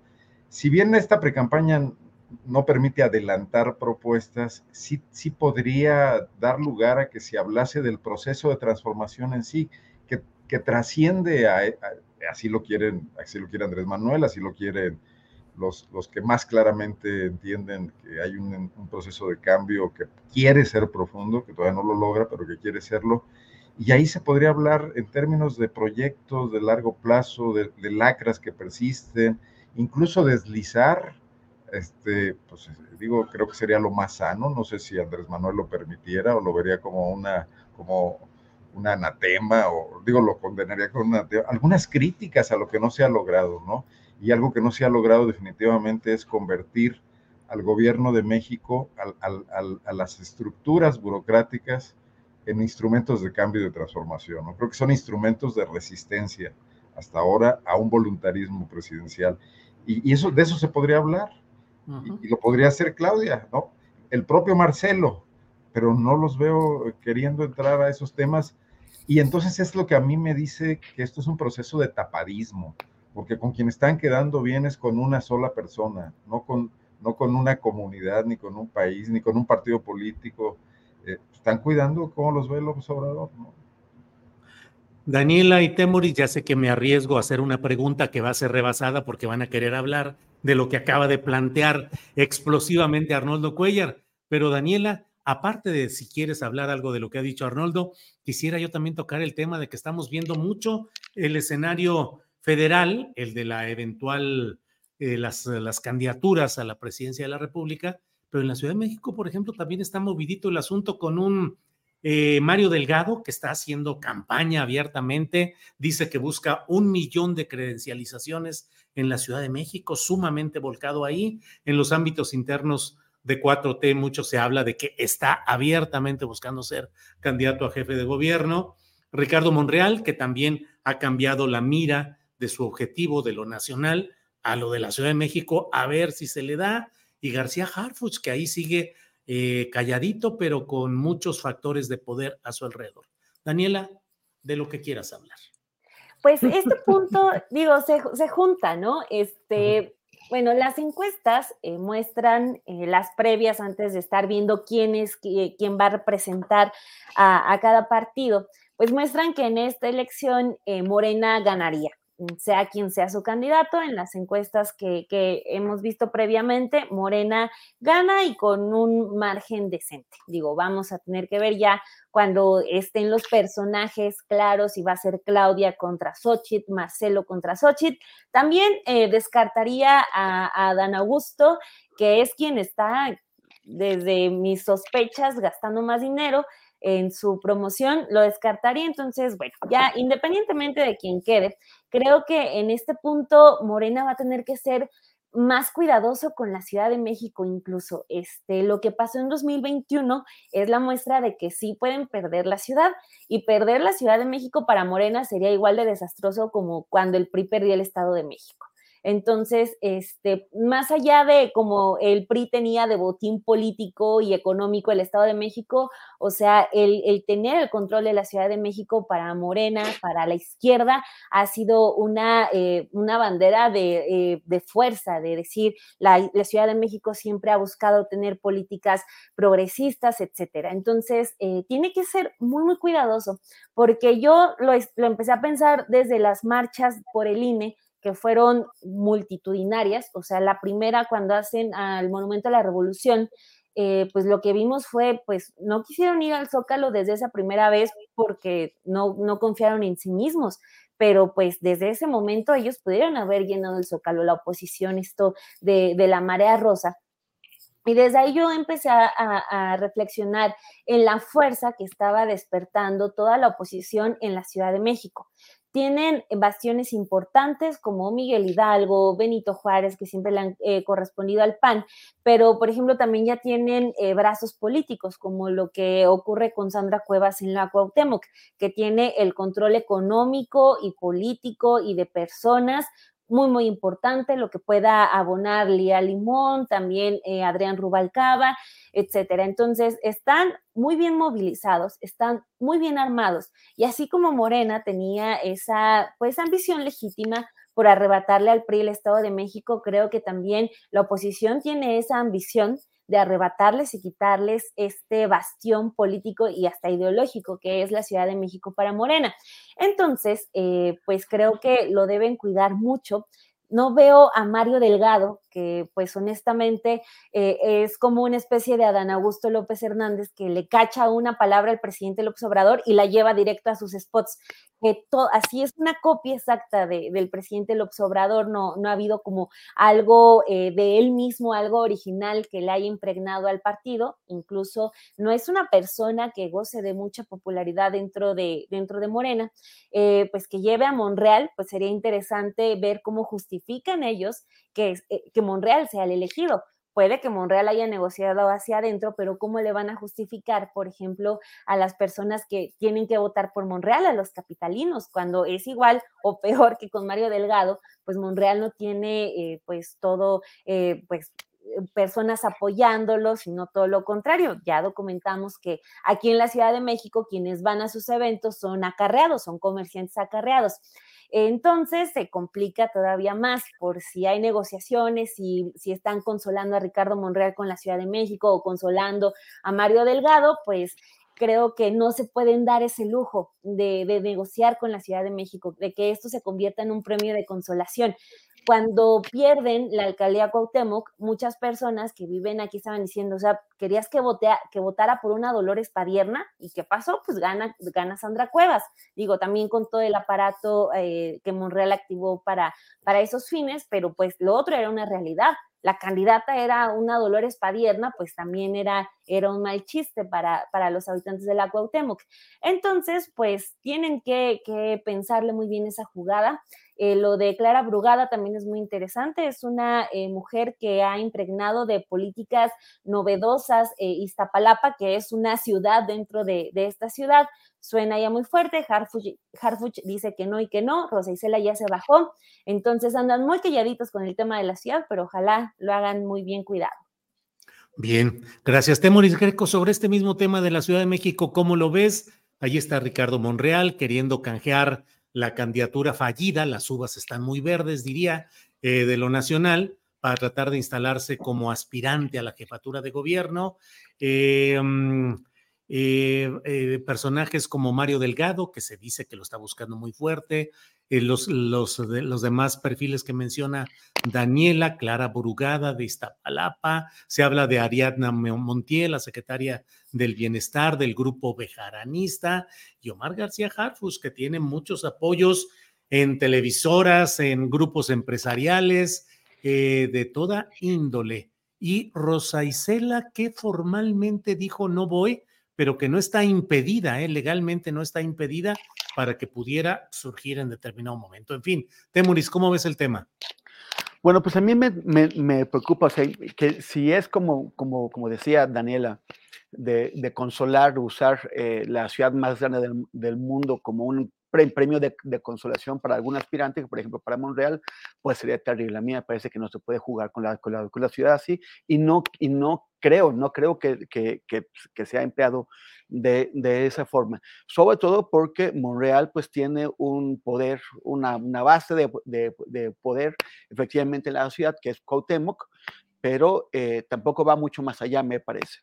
Y, hay otros eh, grupos dentro de, Morena que tienen bastante poder. Coincido con Dani en que tienen que, tener muchísimo cuidado porque hay un riesgo. Sería muy difícil para ellos porque eh, aunque eh, han ganado más alcaldías, la vez pasada 9 contra 7 con Morena, el peso demográfico de la sociedad y por lo tanto el peso, el peso electoral está del lado de, la, de, de, las alcaldías que tiene Morena. Por supuesto, Iztapalapa y, y, y Gustavo Madero. Y, y, de, y, desde Iztapalapa, pues para el mundo, por lo menos para la ciudad, viene la alcaldesa Clara Brugada, que ha representado Iztapalapa eh, como delegada, como alcaldesa, como diputada en varias ocasiones también, y se supone o entendemos que tiene eh, las simpatías de, Claudia Sheinbaum. Imagino que Claudia querría eh, poder, ya, que eh, el, acuerdo, el diseño que dejó el presidente sobre cómo se va a repartir el poder entre los aspirantes, entre quien, gane y quien, y quien quede, implica que la coordinación del Senado y la coordinación de la Cámara de Diputados y un, puesto de, gabinete que quedará en manos de quienes queden en segundo, tercer y cuarto lugar, eh, eh, yo eh, creo que, que, Claudia querría garantizarse que la ciudad que ella ha gobernado quede con, con, alguien en quien pueda confiar que sea de su grupo. Entonces imagino que eso estaría claro. En, cuanto a García Harfuch, ya le hemos también comentado. en primer lugar, García Harfuch no ha aclarado qué pasó, qué hizo durante su paso como coordinador de la, de la Policía Federal con Peña Nieto en, Guerrero, o sea, en, uno de los estados más, complejos de profunda corrupción, en donde la Policía Federal estuvo totalmente conectada, trabajando con los grupos del crimen, organizado y de, y de forma participó y tuvo un, papel importante en la desaparición de los, de los chicos de Yotzinapa. Cuando le preguntan sobre eso, García Harfuch dice, yo no estaba ahí, andaba en Michoacán, no dice qué se hizo, No dice qué hizo para combatir la corrupción adentro de la Policía Federal en Guerrero. No dice qué hizo para eh, eh, tratar de, ayudar a encontrar a los, a los chicos de Ayotzinapa, porque en ese momento todavía era oficialmente el, el, coordinador. No, no, no, dice a qué mandos corruptos denunció o al menos internamente eh, llamó a, cuentas. No, no, no, no se sabe, solamente dice yo no fui, yo no, yo no estuve ahí. Y para otra, otra cosa es que tampoco sabemos qué piensa García o sea, Harfuch, de qué, qué, ideología tiene, qué piensa sobre México, qué piensa sobre la, la sociedad, qué piensa sobre la ciudad. Además de, de, de, ser policía, ¿qué, qué piensa sobre eh, eh, una sociedad de derechos y de libertades como, como, la, que se ha, como la que hemos construido aquí? El, está el riesgo siempre presente de que, de que ocurra un mancerazo o sea, la, izquierda desde 1997 eh, siempre ha ganado, o sea, la población de la, de la sociedad siempre ha votado por la izquierda, pero en, en 2012 nos colaron a, Mancera por atrás con su prestigio de policía y también sin saber qué es lo que pensaba, sin saber si era un hombre de izquierdas, de derechas o qué pasa. Y tenemos el mismo riesgo en el caso de, de García Harfuch. Bien, Temoris. Arnoldo Cuellar, a reserva de si deseas agregar algo sobre este tema, te propongo también que, que, tocáramos el relacionado con la reaparición de Rosario Robles Berlanga, que ya se denomina casi en esta etapa de telenovelas políticas en la que estamos, Rosario de México, y va a presentar un documental y va a escribir un libro, o ya está escrito, según se dice, lo publicará, sobre su historia, su vida política, su relación política con López Obrador y una serie de momentos que, bueno, seguramente serán interesantes, sobre todo en el terreno del morbo político. Pero ¿cómo ves esa reaparición, Arnoldo Cuellar? Me parece bien dejarle la Ciudad de México a los compañeros que la padecen, la sufren y la gozan allá. Exacto. Eh, bueno, pues remitámonos a, lo que tiene Rosario Robles ahí de regreso, que es el enorme fracaso de la lucha contra la corrupción del presidente Andrés Manuel López Obrador, pese a ser una de sus principalísimas banderas de campaña y quizás la más exitosa de ellas. El, enorme error. Hoy decía Krill que López Obrador va a ser recordado por no sé cuántas cosas. Yo creo que va a ser recordado por una sobre todo, y es el tema del procurador eh, Gertz Manero, ¿no? ¿Cómo, cómo no logró darle a esa elefantiásica dependencia que en, la historia de México no ha servido para nada. O sea, si alguien se encargara un día de escribir la historia de la Procuraduría General de la República y ahora Fiscalía, desde, no sé, recuerden, o sea, los personajes que pasaron por ahí cuando, bueno, cuando el asesinato de Colosio, que se creó una fiscalía especial, cuando el de Ruiz Mació, eh, etcétera, todos los tropiezos que ha tenido, bueno, Ayotzinapa, por ejemplo, los personajes que han estado al frente, eh, y, luego cómo Gertz Manero ha sido una continuidad de las peores historias de la, de la Procuración de Justicia en México, en un país que si algo tiene es déficit de justicia.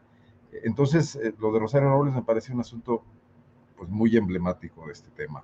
O sea, lo que, lo que determinó y descubrió la, una de las muchas eh, desviaciones de enormes eh, recursos públicos, fue una investigación periodística y fue en su origen eh, una, una actuación de la entonces Auditoría Superior de la Federación, que hoy vemos absolutamente desdibujada también como parte de este fracaso de la lucha contra la corrupción.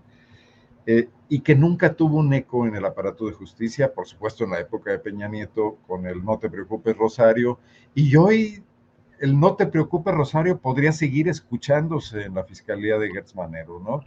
Porque nunca lograron articular un caso, no obstante tener muchísimos elementos eh, para creíble y que pudiera sostener ahí. Yo no digo que, que una venganza o, castigar a, Rosario Robles por lo que le hizo en su momento a, López Obrador cuando militaban ambos en el PRD y, eran funcionarios en la Ciudad de México o, en distintas etapas, sino por lo que hizo con Enrique Peña Nieto, donde fue la operadora del manejo de recursos públicos que fueron a toda clase de cosas, quizás a operaciones electorales en los estados, etcétera, ¿no? Eh, y que fue incapaz de probar. Y la raíz de esto la encuentro en el perdón que de alguna manera le otorgó anticipadamente el presidente López Obrador a Enrique Peña Nieto y derivó en el fracaso de la justicia, aunado pues a la ineficacia de Gertz. Entonces, en este país, donde pese a todo la memoria es corta, Rosario puede llegar y escribir un libro y a lo mejor vende algunos, no lo dudo. No creo que tenga mucho capital político, aunque sin duda se está colgando de, de la fiebre anti-López Obradorista, de la furia anti-López Obradorista, para lograr algo. Y no, no es remoto verla en una curul próximamente, ¿no? Con, con, un discurso de victimización y bueno, es mujer y seguramente va a ir con Xochitl y seguramente tendrá espacios y tendrá mucho material para explotar. Y ahí la veremos de regreso, ¿no? En otra historia más de impunidad, pero donde se mezclan la complicidad que tuvo este gobierno al ser ineficaz en combatir la corrupción. Bien. Gracias, Arnoldo. Daniela, hoy el presidente de la República en su conferencia mañanera de prensa dijo que están pasando la charola entre algunos de sus adversarios de a millón de dólares por cabeza y que algunos dijeron, no hombre, ¿qué millón? Cinco millones de dólares. Dice que los datos, los nombres, los dará en un libro que va a publicar más adelante. Ya una vez hubo una referencia al complot cuando él habló de cómo estaban complotando en 2005-2006 contra su candidatura, Carlos Salinas de Gortari, eh, Diego Fernández de Ceballos, eh, en fin. ¿Cómo ves esta referencia que hace ahora el presidente de, de ese pase de charola?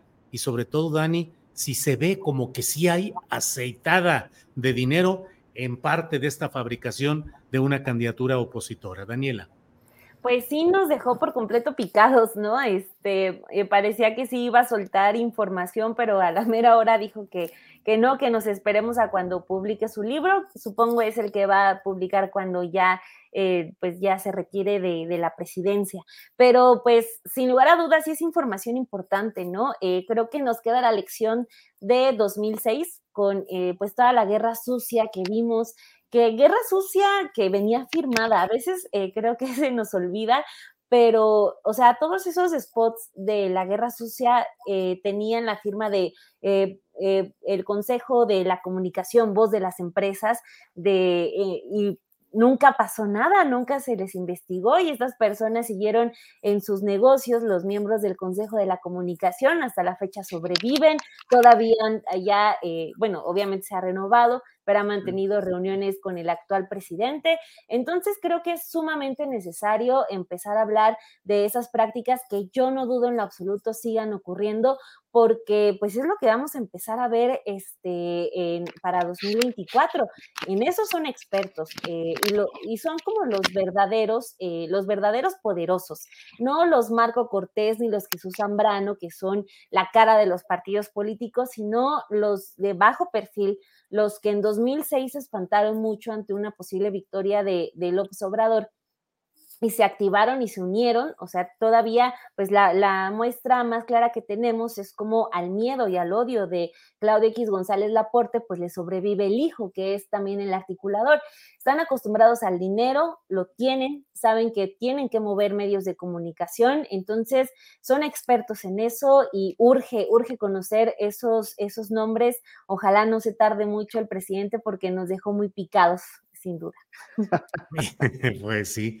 Temoris, leo en el portal del Universal, dice, Tribunal Electoral propone freno a proceso de Frente Amplio por México. El proyecto de la magistrada Janine Otálora considera que existe un riesgo en la equidad a la contienda para las elecciones de 2024.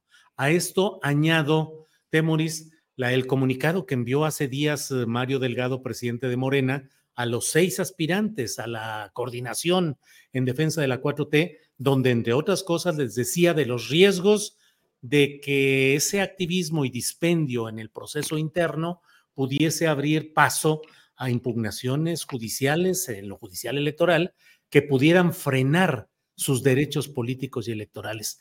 ¿En presencia de qué estamos, Temoris? Hay demasiada simulación, demasiada evidencia de que estos procesos van en busca de la candidatura presidencial y tendría que meter freno de verdad el poder electoral o ese poder electoral está actuando de manera facciosa? ¿Cómo lo ves, Temoris?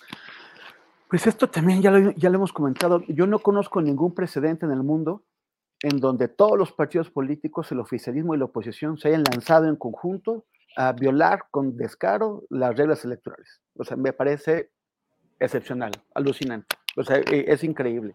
Como, o sea, es, salvo un pequeño partido, y de ese pequeño partido que es Movimiento Ciudadano, la mitad del partido, el gobernador de Jalisco y los suyos, pues también quieren entrarle a la, a la cargada eh, con, con, con, con Xochitl. Pero, o sea, ¿dónde hemos visto que la totalidad de la clase política se aviente a romper las reglas que la misma clase política definió? O sea, es extraordinario. Y lo que está pasando es que la clase política está poniendo la, decisión en manos de los, de los jueces, están en manos, en manos de, de, los, magistrados del Tribunal Electoral, que eventualmente, si, si se deciden, a, si, deciden que sí hay tiro y que se lo quieren aventar, pues van a tener que empezar a descalificar candidatos. Y como ya lo había comentado, vamos a ver cómo se desempeñan los, de la oposición ahora que también están en campaña, pero eh, por lo pronto me parece que solamente Noroña es el que no ha montado espectaculares y, todo eso. No sé si Manuel Velasco o Manuel Velasco de, decidirá quedarse con la lana que le dé su partido para la campaña pero, pero, es extraordinario. Entonces, queda todo bajo control de, de los jueces. Ahora, también está, está con el tema del, del, dinero. Como los partidos políticos decidieron hacer esta campaña irregular, fuera de, lo, de los controles del INE, le abrieron, que es lo que ya hemos comentado, abrieron. Perdón, Temoris, creo que eh, está pegando mucho tu micrófono con la camisa y se oye mucho. Creo que es eso, creo que es eso. Sí, adelante, perdón, disculpa la interrupción. gracias. Em, ¿Perdón? ¿Cómo? No, no, no, ah, nada. Sí, sí, Ah, vale. Vamos sí, escuché, escuché una voz. Eh, pero entonces, el, lo, mismo eh, ocurre con el dinero. Han abierto de par en par las, las esclusas para que todo tipo de, de, dinero sucio y no sucio, pero en todo caso fuera de los cauces legales, que pueda venir de empresas, que pueda venir de nombres de, millonarios, que pueda venir de, sindicatos, que pueda venir de grupos del crimen organizado, eh, entre eh, eh, a la, campaña. Es lo que dice Noroña. ¿A quién le van a deber esos favores? Y, y, tanto, tanto, tanto Xochitl, cuando empieza a entrar dinero a su campaña, si es que ya está entrando, o Santiago, o de la Madrid u otros, como los, de, los de las corcholatas. Eh, es, es, es, muy, es muy peligroso. Los, los partidos no, no, solamente tuvieron la oportunidad, si no les gustaban los tiempos de, de pre-campaña, tuvieron la oportunidad de ponerse de acuerdo en hacer una reforma y cambiar esto. No lo hicieron. Pero también podrían haberse puesto de acuerdo, o sea, si, si saben que está entrando dinero eh, ilegal, eh, en, en reforzar los mecanismos de control de este dinero. Y no lo hicieron.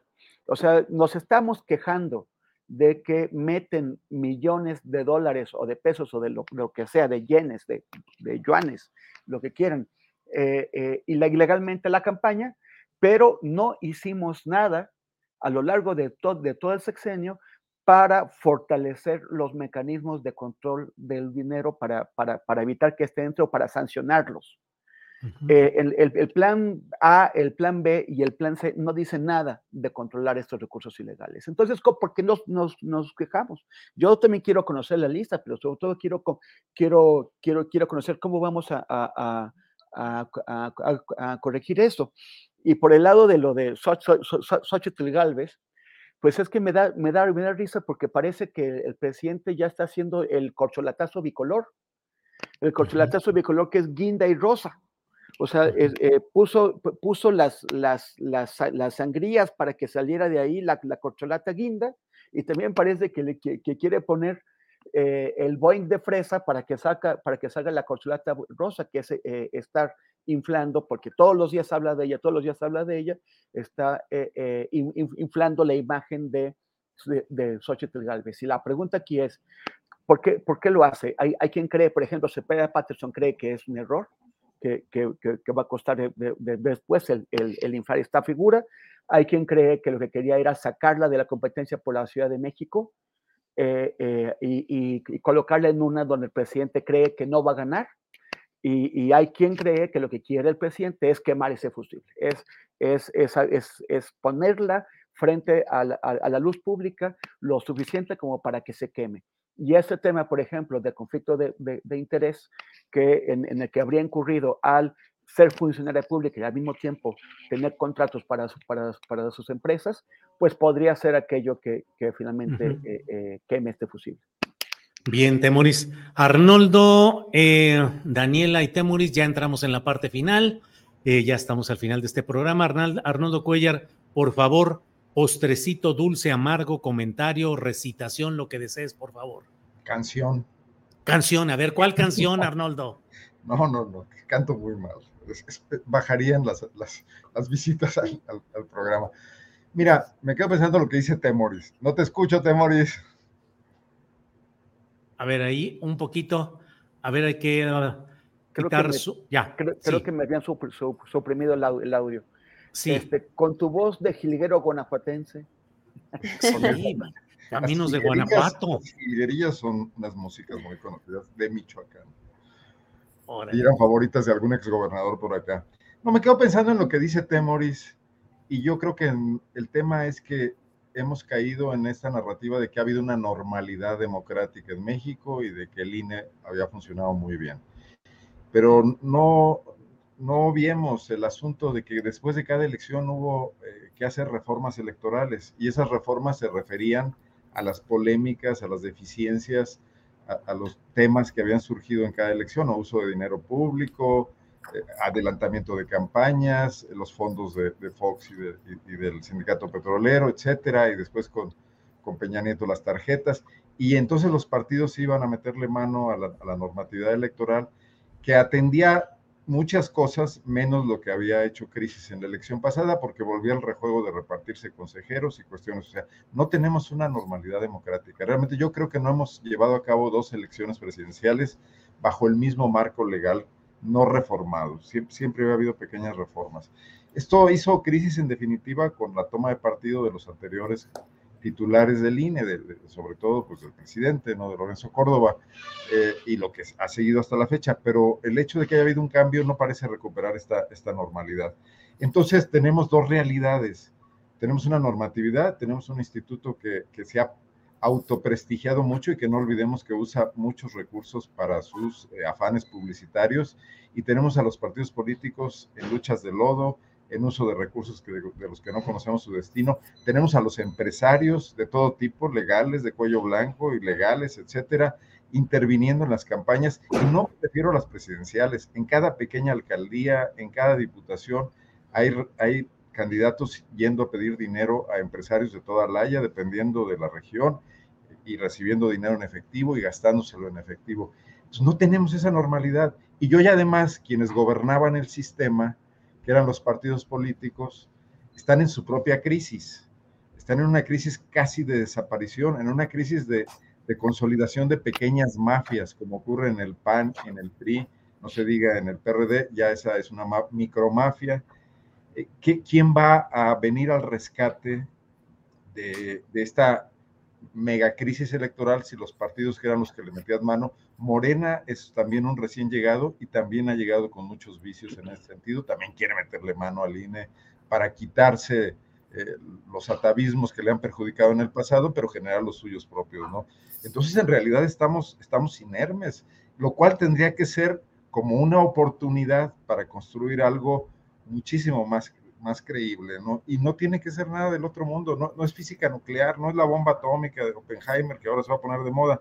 Es realmente hay países con mucho menos recursos que nosotros que logran hacer elecciones limpias sin toda esta faramaya, ¿no? Y creíbles y con las votaciones el mismo día. Ejemplos sobran y Temoris los conoce porque ha estado cubriéndolos además, ¿no? Sí. Entonces pongamos eso sobre la mira, ¿no? También echémosle una ojeada a eso. Bien, eh, Arnoldo. Daniela, por favor, postrecito. Pues es postrecito triste eh, porque, bueno, eh, de todo el asunto de, violencia contra las mujeres hay como un pendiente muy fuerte que es con el de las sobrevivientes de feminicidio. Este, porque pues parece que cometieran el error de sobrevivir porque pues están vivas afortunadamente, pero nadie les hace justicia. Eh, hay un caso que mi compañera Perla Velázquez presentó hace unos días en Sin embargo sobre Leonor Uribe, es una chica que vive en el Estado de México de 19 años que sobrevivió a agresión eh, sexual, física, brutal eh, por parte de su expareja. ella intenta pedir auxilio y el tipo de 26 años, además, este, la avienta de un tercer piso. Este, Leonor pues no puede caminar, perdió parte de la movilidad de su cuerpo, tiene fractura de cráneo, mandíbula, fémur, incluso murió por unos minutos, la logran revivir. Entonces, este, pues ya le cambió la vida y la Fiscalía del Estado de México no está atendiendo a los papás de Leonor, que pues también toda su familia, imagínense, ya está hundida en la depresión y en el coraje porque pues tienen ubicado al tipo, que es un, se llama Carlos y tiene 26 años, y está haciendo su vida como si nada, y pues Leonor está en un hospital eh, sin poder moverse, y la Fiscalía Mexiquense pues no está haciendo absolutamente nada, entonces, este, pues invitarlos a que lean este texto en Sin embargo sobre el caso de Leonor Uribe, y hacer este llamado a que pues eh, justo las sobrevivientes de feminicidio legalmente están en un limbo muy grave aquí en México porque pues como no murieron, eh, pues como que las autoridades califican que no, este, que no hay, no hay este, este, no hubo ese arrebato de la vida, no las asesinaron, entonces son como víctimas de segundo plano, de segundo término. Entonces, pues aquí está uno de tantos casos, así que pues ojalá puedan, puedan leer este caso de Leonor Uribe, esta jovencita de 19 años. Bien, eh, Daniela, gracias. Temoris Greco, postrecito, por favor, para cerrar el changarro. Gracias, Julio. Este, bueno, son dos, dos temitas. Uno es eh, algo que pueden encontrar en mis redes, en, Facebook y en, Twitter. Es un reportaje que, que, publiqué el viernes sobre lo que está pasando en el estado de Guerrero. Eh, este grupo, los, los ardillos, como, como, como recuerdan, eh, eh, le puso jaque, le puso sitio a Chilpancingo, tomó el Congreso del Estado, movilizando a miles de, personas. La cosa es que este grupo, esos, esas miles de, personas que fueron a Chilpancingo son también las que votan en esos municipios, en los municipios del Distrito 24 local de Guerrero, que desde 2002 es controlado, o sea, o, ha electo a un señor que se llama Bernardo Ortega Jiménez o a quienes él, él ha colocado. Se llevan 21 años controlando este distrito y los, y los municipios del distrito que están alrededor de, o sea, es el de Tixla y el de Quechultenango. Y, eh, y es, es, un, eh, los ardillos es un grupo extremadamente violento que ha cometido varias matanzas, que, eh, arranca cabezas, mata gente, tortura, bueno, es, son, son tremendos, pero este diputado, o sea, es controlado por sus hermanos, por los Ortega Jiménez, y este diputado que solamente dice, no, nunca tienen eh, palabras para sus víctimas, nunca, nunca se conduele, nunca pide investigaciones, nunca pide castigo, solamente se limita a decir yo no, yo, no fui, cuando sin la base electoral que ya controlan estos grupos y que dice bastante lo que está pasando en Guerrero, o sea, que un grupo criminal controle electoralmente un distrito y controle tantas miles de, personas, pues ya, ya, ya es un problema. Y, o sea, es, es, muy grave. Y lo otro es sobre, sobre Rosario Robles. Se ha dicho bastante sobre eh, el, su eh, sobre cómo Rosario Robles durante, eh, o sea, sobre la estafa maestra y su, papel ahí, pero hay otro, hay otro escándalo que, ocurrió y que, nos tocó de, cerca porque una, reportera que, entonces era parte de nuestro colectivo de Ojos de Perro contra la Impunidad, publicó eh, un texto que se llamó en ese momento El falso éxito de la cruzada contra el hambre. La Cruzada contra el Hambre era el, programa estrella de la, de la Sol con, con, Rosario Robles y lo que descubrió haciendo solamente eh, eh, eh, comparación de datos estadísticos. descubrió que en los, los municipios de pobreza extrema, la cobertura de ese programa era de menos del 40%. Y en cambio, en otros, en otros municipios como en Aguascalientes, la cobertura de, los pobres extremos de, que, a los, los que tenía que, llegar el programa era de, del 300%. En un distrito, en Juchipil, en Zacatecas, llegó al 1512%. O sea que por cada persona en, pobreza extrema estaban apoyando supuestamente a 15 personas. Y la pregunta es, bueno, entonces, ¿a dónde está este dinero?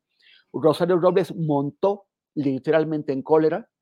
Eh, esto me lo contaron, fue al, al periódico, hizo un, un, berrinche y tuvo que ir Carlos Marín a, eh, a, directamente con la gente que maneja web a pedirles que cambiaran el título de la, de la nota que pasó a llamarse, o sea, lo, lo que hicieron fue tumbarle el falso. En donde decía el falso éxito de la cruzada contra el hambre, se convirtió en el éxito de la, de la cruzada contra el hambre. Esto es un abuso periodístico, pero sobre todo es un gravísimo, es una, de las muchas deudas que tiene Rosario Robles con la nación mexicana, porque no solamente eran familias que dejó sin, sin atender mientras el dinero quién sabe dónde acababa, sino que son miles o decenas de miles o tal vez cientos de miles de niños que crecieron en desnutrición. Y crecer en, desnutrición es algo que te va a afectar para toda la vida por, eh, por, la forma en que impacta en, el desarrollo de las, de físico e intelectual del, del niño. Hay, eh, lo que ocurra con estos niños es una responsabilidad de Rosario Robles, que ahora se presenta con este cuento de Rosario de México. O sea, se cree la Virgen de Guadalupe del siglo XXI. Bueno, pues así es como cerramos nuestra mesa de periodismo mejor, de este martes. La mejor, estampa, la mejor, estampa, fue imaginarme a Carlos Marín ahí en su escritorio recibiendo el chaparrón de Rosario Robles y corriendo a bajar la cabeza. Sí, sí, imagínate. Bueno, pues Temoris, Arnoldo, Daniela, muchas gracias por esta ocasión en este martes y nos vemos pronto. Gracias a los tres. Gracias a todos. Adiós, dejen like. Hasta luego.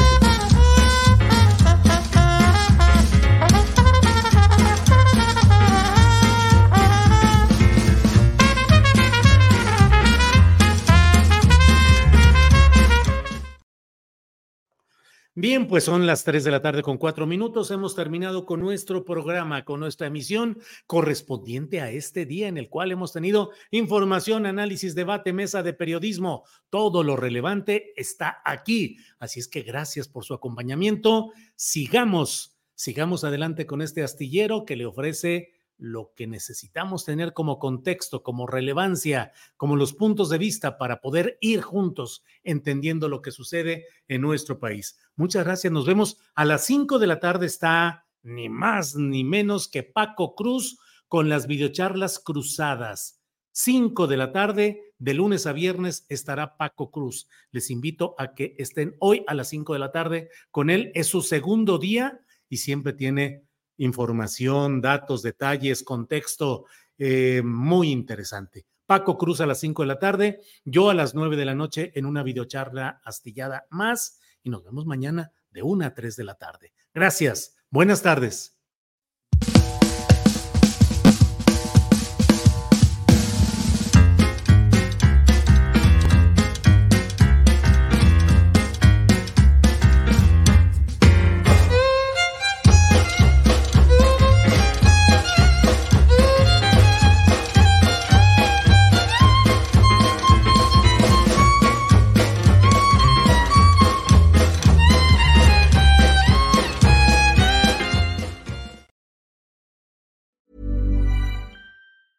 Hey, it's Danny Pellegrino from Everything Iconic. Ready to upgrade your style game without blowing your budget? Check out Quince. They've got all the good stuff shirts and polos, activewear, and fine leather goods, all at 50 to 80% less than other high end brands. And the best part? They're all about safe, ethical, and responsible manufacturing. Get that luxury vibe without the luxury price tag. Hit up quince.com slash upgrade for free shipping and 365 day returns on your next order. That's quince.com slash upgrade. Hola, buenos días, mi pana. Buenos días, bienvenido a Sherwin Williams. ¡Ey! ¿Qué onda, compadre?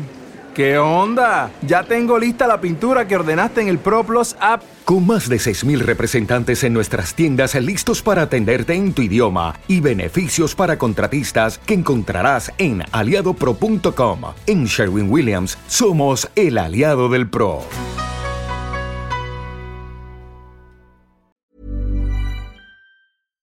Para que te enteres del próximo noticiero, suscríbete y dale follow en Apple, Spotify, Amazon Music, Google o donde sea que escuches podcast. Te invitamos a visitar nuestra página julioastillero.com.